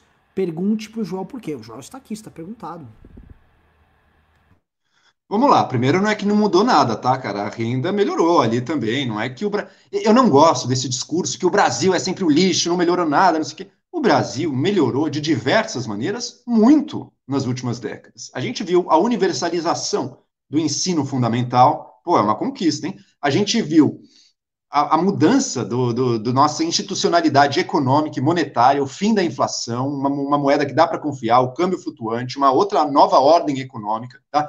A gente viu a passagem de regras que tentam uh, fazer valer a responsabilidade fiscal, também foi uma conquista para o país. A gente viu a criação de políticas sociais voltadas à base da pirâmide, que fazem diferença enorme para muita gente. Então não é que nada mudou nesse país. O, o país deixou de ser um país, o Brasil deixou de ser um país de maioria miserável para ser um país de maioria classe C. Talvez desde a crise aí isso esteja piorando um pouco. Mas não é que não houve melhora nenhuma. Houve, Agora, vencer a pobreza, a desigualdade, a exploração históricas realmente não é fácil. Realmente a gente sabe que sim, tem bastante corrupção. E outra, o gasto público é muitas vezes muito ineficiente, tá? Mas você tem o fato de os investimentos sociais em muitas regiões do país não terem assim solucionado o problema delas, não quer dizer que primeiro não teve eficácia nenhuma. Não, as pessoas vivem melhor hoje no Brasil, a base da pirâmide brasileira vive melhor hoje do que já viveu no passado, tá? não é tão desalentado quanto já foi. Tá? Veja os números de analfabetismo, veja, veja a expectativa de vida, as coisas melhoram, tá? Uh, mas dá para melhorar muito. A gente precisa se acostumar a ser um país que está disposto a avaliar as suas políticas públicas. Faz uma política, bom, vamos, tem meta, tem resultado, tem comparação com outra coisa. O que, que dá para mudar? O que, que dá para, o que, que a gente tem que manter? é a cultura tanto de mudar aquilo que as evidências mostram que não está funcionando, quanto uma cultura de manter aquilo que funcionou, que também a gente não tem. Porque muda a liderança, ela quer começar do zero, fazer um novo projeto e tudo. Não, temos que saber mudar e temos que saber manter, ou seja, temos que ter uma política mais guiada pelo conhecimento e pelas evidências. Falta quem traga esse tipo de conhecimento de bandeira para a política brasileira. Daí vai ser mais eficaz ainda. Posso abusar? você falar não, não abuso e não, não abuso. Abusa, pô, abusa. Então, é o seguinte, eu ia perguntar para você. Sempre que a gente já debateu aqui em outros MBL News, aí eu vou jogar para você essa bola porque acho que é interessante. Você vai ser acusado por abuso de cabelos sedosos. Pois é, eu ia pedir o seu fornecedor de shampoo, porque o meu está numa situação deplorável. Há um oposto aqui, claro, entre, entre gestão capilar. Joel, o, o, o Nordeste, o que falta para a gente ter um choque de capitalismo no Nordeste?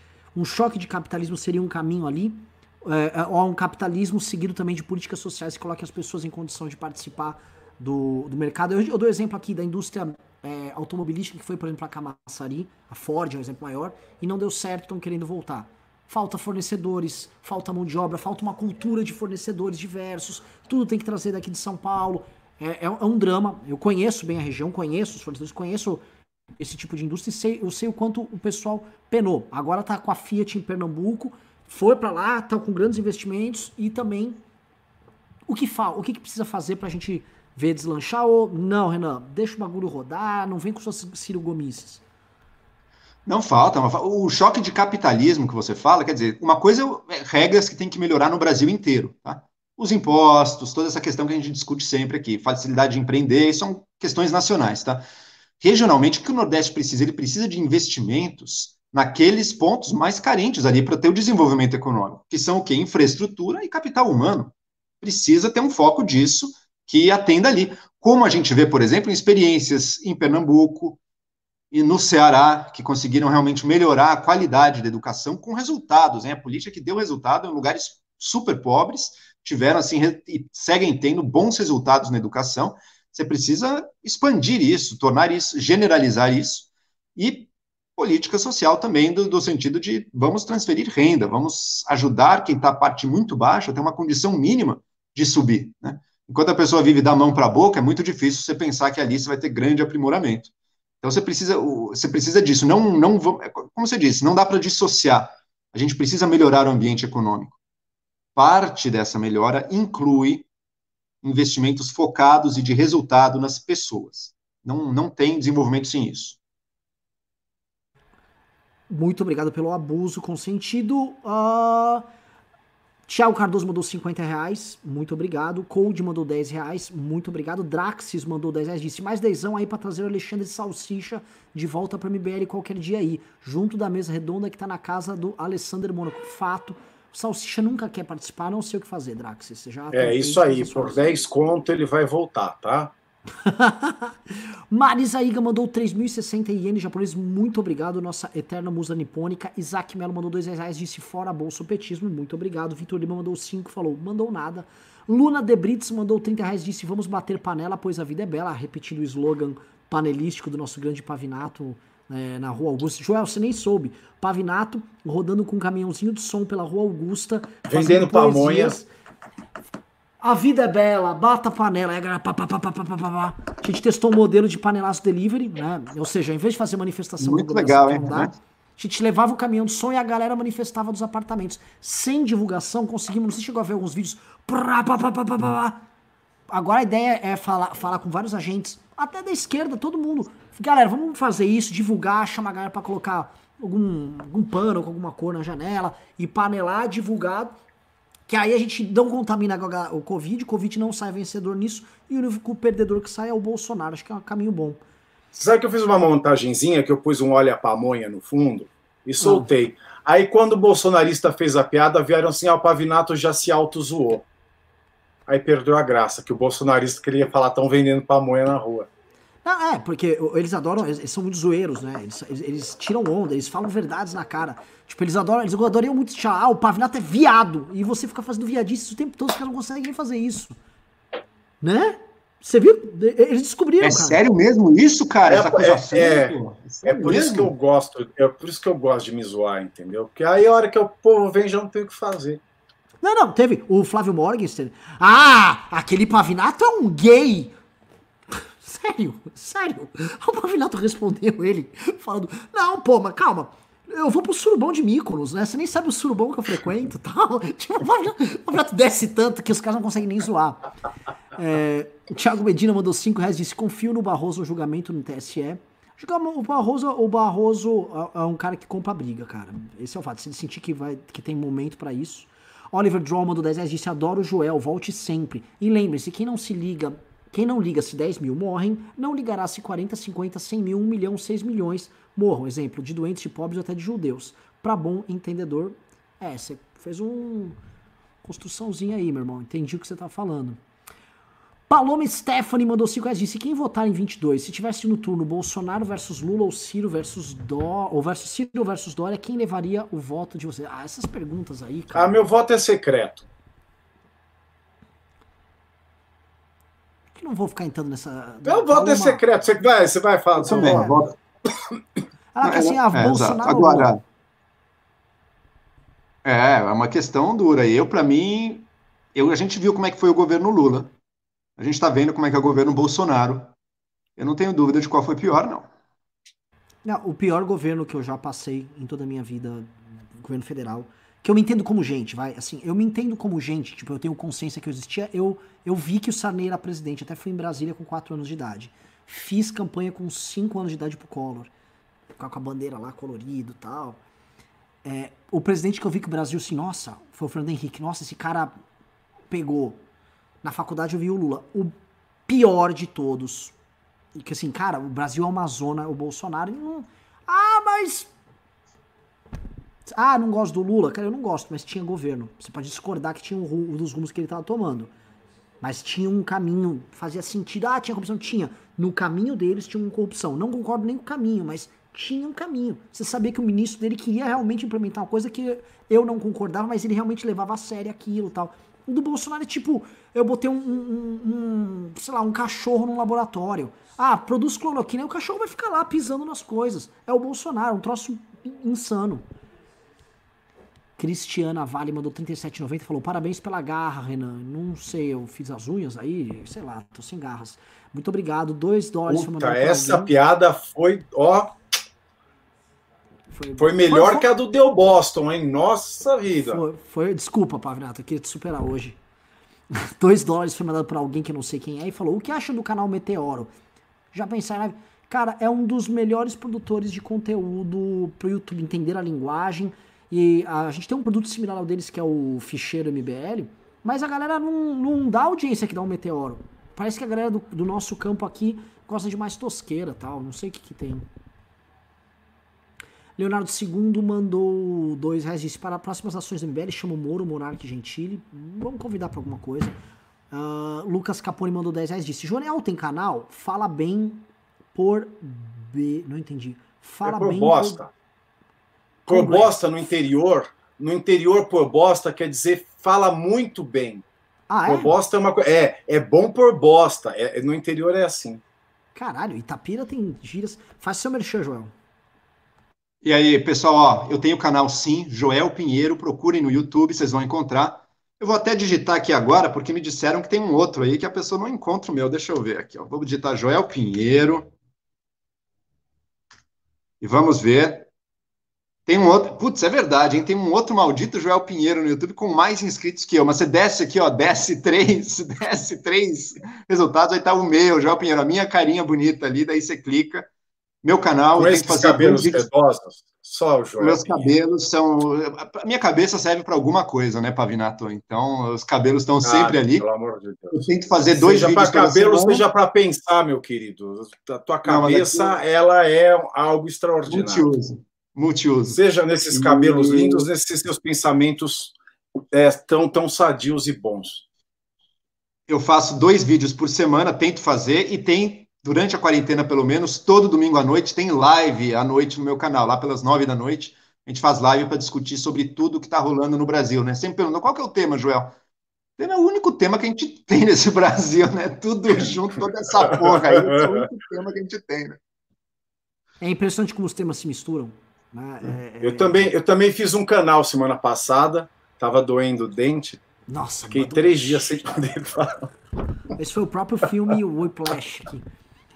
Oliver Droll mandou 10 reais e disse: Joel, você está passando a discutir com o Ricardo sobre a derrubada das estátuas. Mas na live que você fez domingo, você manifestação, manifestou exatamente a minha opinião. Poderia repetir para adicionar ao debate? Eu não estava na live de sexta, mas.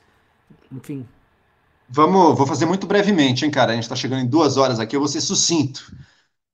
Uh, tem figuras que são monstruosas mesmo, tem que derru de derrubar essas estátuas mesmo. Agora a gente tem que fazer dois juízos antes disso, tá? Primeiro, elas eram monstruosas na época delas, ou segundo os valores da época delas, elas estavam dentro do que era o normal? Então não dá, você não pode usar o seu critério de hoje para fazer um julgamento moral super rigoroso de questões que no décadas ou séculos passados nem existiam, tá?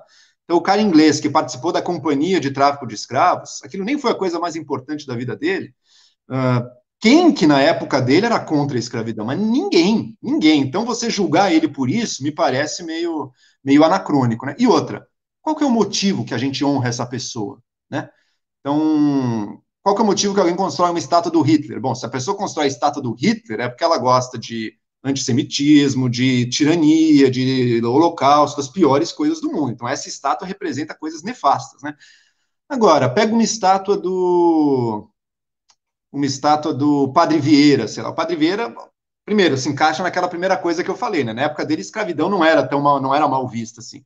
Mas você vai dizer, a pessoa que bota e que, e que cultua o Padre Vieira hoje em dia, é porque ele admira a escravidão? Não, não tem absolutamente nada a ver com isso. O Padre Vieira está ali por uma série de outros valores, de uma importância histórica e da língua que ele teve, que não tem nada a ver com isso. Então a gente tem que ter essa. O Churchill, o Churchill fez coisas terríveis? Fez. Mas quem tá, bota uma estátua do Churchill é porque concorda com o colonialismo e os crimes do colonialismo? Nem de longe. Pelo contrário, não se destacou por isso ele se destacou porque ele ajudou a salvar a nossa civilização. Então, você que escreve Churchill racista e quer destruir a estátua dele, meu amigo, se não fosse o Churchill, você estaria morto hoje em dia. Então, é graças a ele que você, o movimento antirracista, e o movimento da democracia, é graças a ele que vocês existem hoje em dia.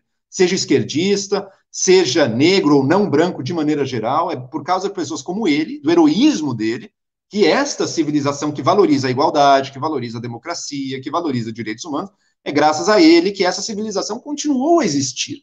Então, não use o seu juízo anacrônico para destruir os heróis do passado, senão você passa uma régua e diz: não, todo o passado nosso foi um lixo. As únicas pessoas boas são os caras que eu sigo no Twitter hoje em dia que lacram muito. Por favor, né? Olha, o, o Ricardo, não sei onde o Ricardo discordaria disso. Ricardo aplaudiria o que você acabou de falar. Estado é. Islâmico derrubando estátua lá. Ah, deve ser isso. Juca é, Maximus mandou dois reais e falou: Renan, já respondeu o Lúcio Big, pedi via grupo. Não, não nem, nem vi ele, se ele me mandou mensagem. Juca Maximus mandou dois reais e disse: Renan, esse Alencastro não é o Felipe, é o Zé Maria.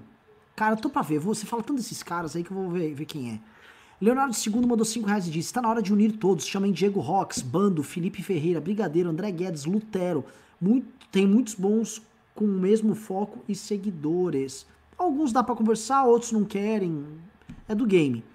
Marcos Grabin mandou 20 reais disse: Vocês acham que dá pra tirar o Bolsonaro sem antes tirar o Rodrigo Maia? Ele está com a bunda em cima da pilha de impeachments. Se vocês acreditam mesmo nisso, por favor, expliquem como. Abraços, Marcos Grabin de Osório.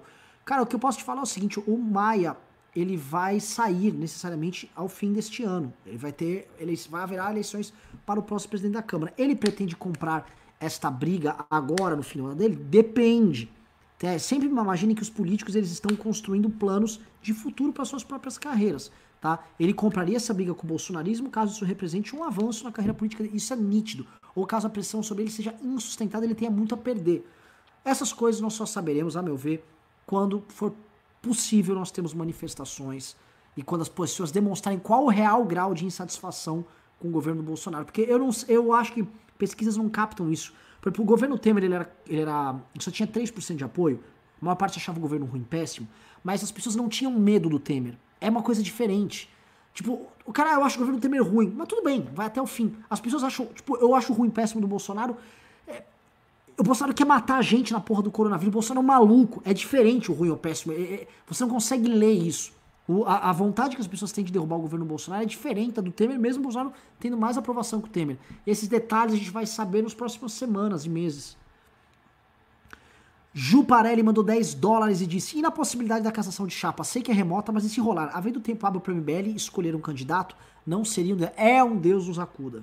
Mas já não tá um Deus nos acuda? Já tá, é, cara. É.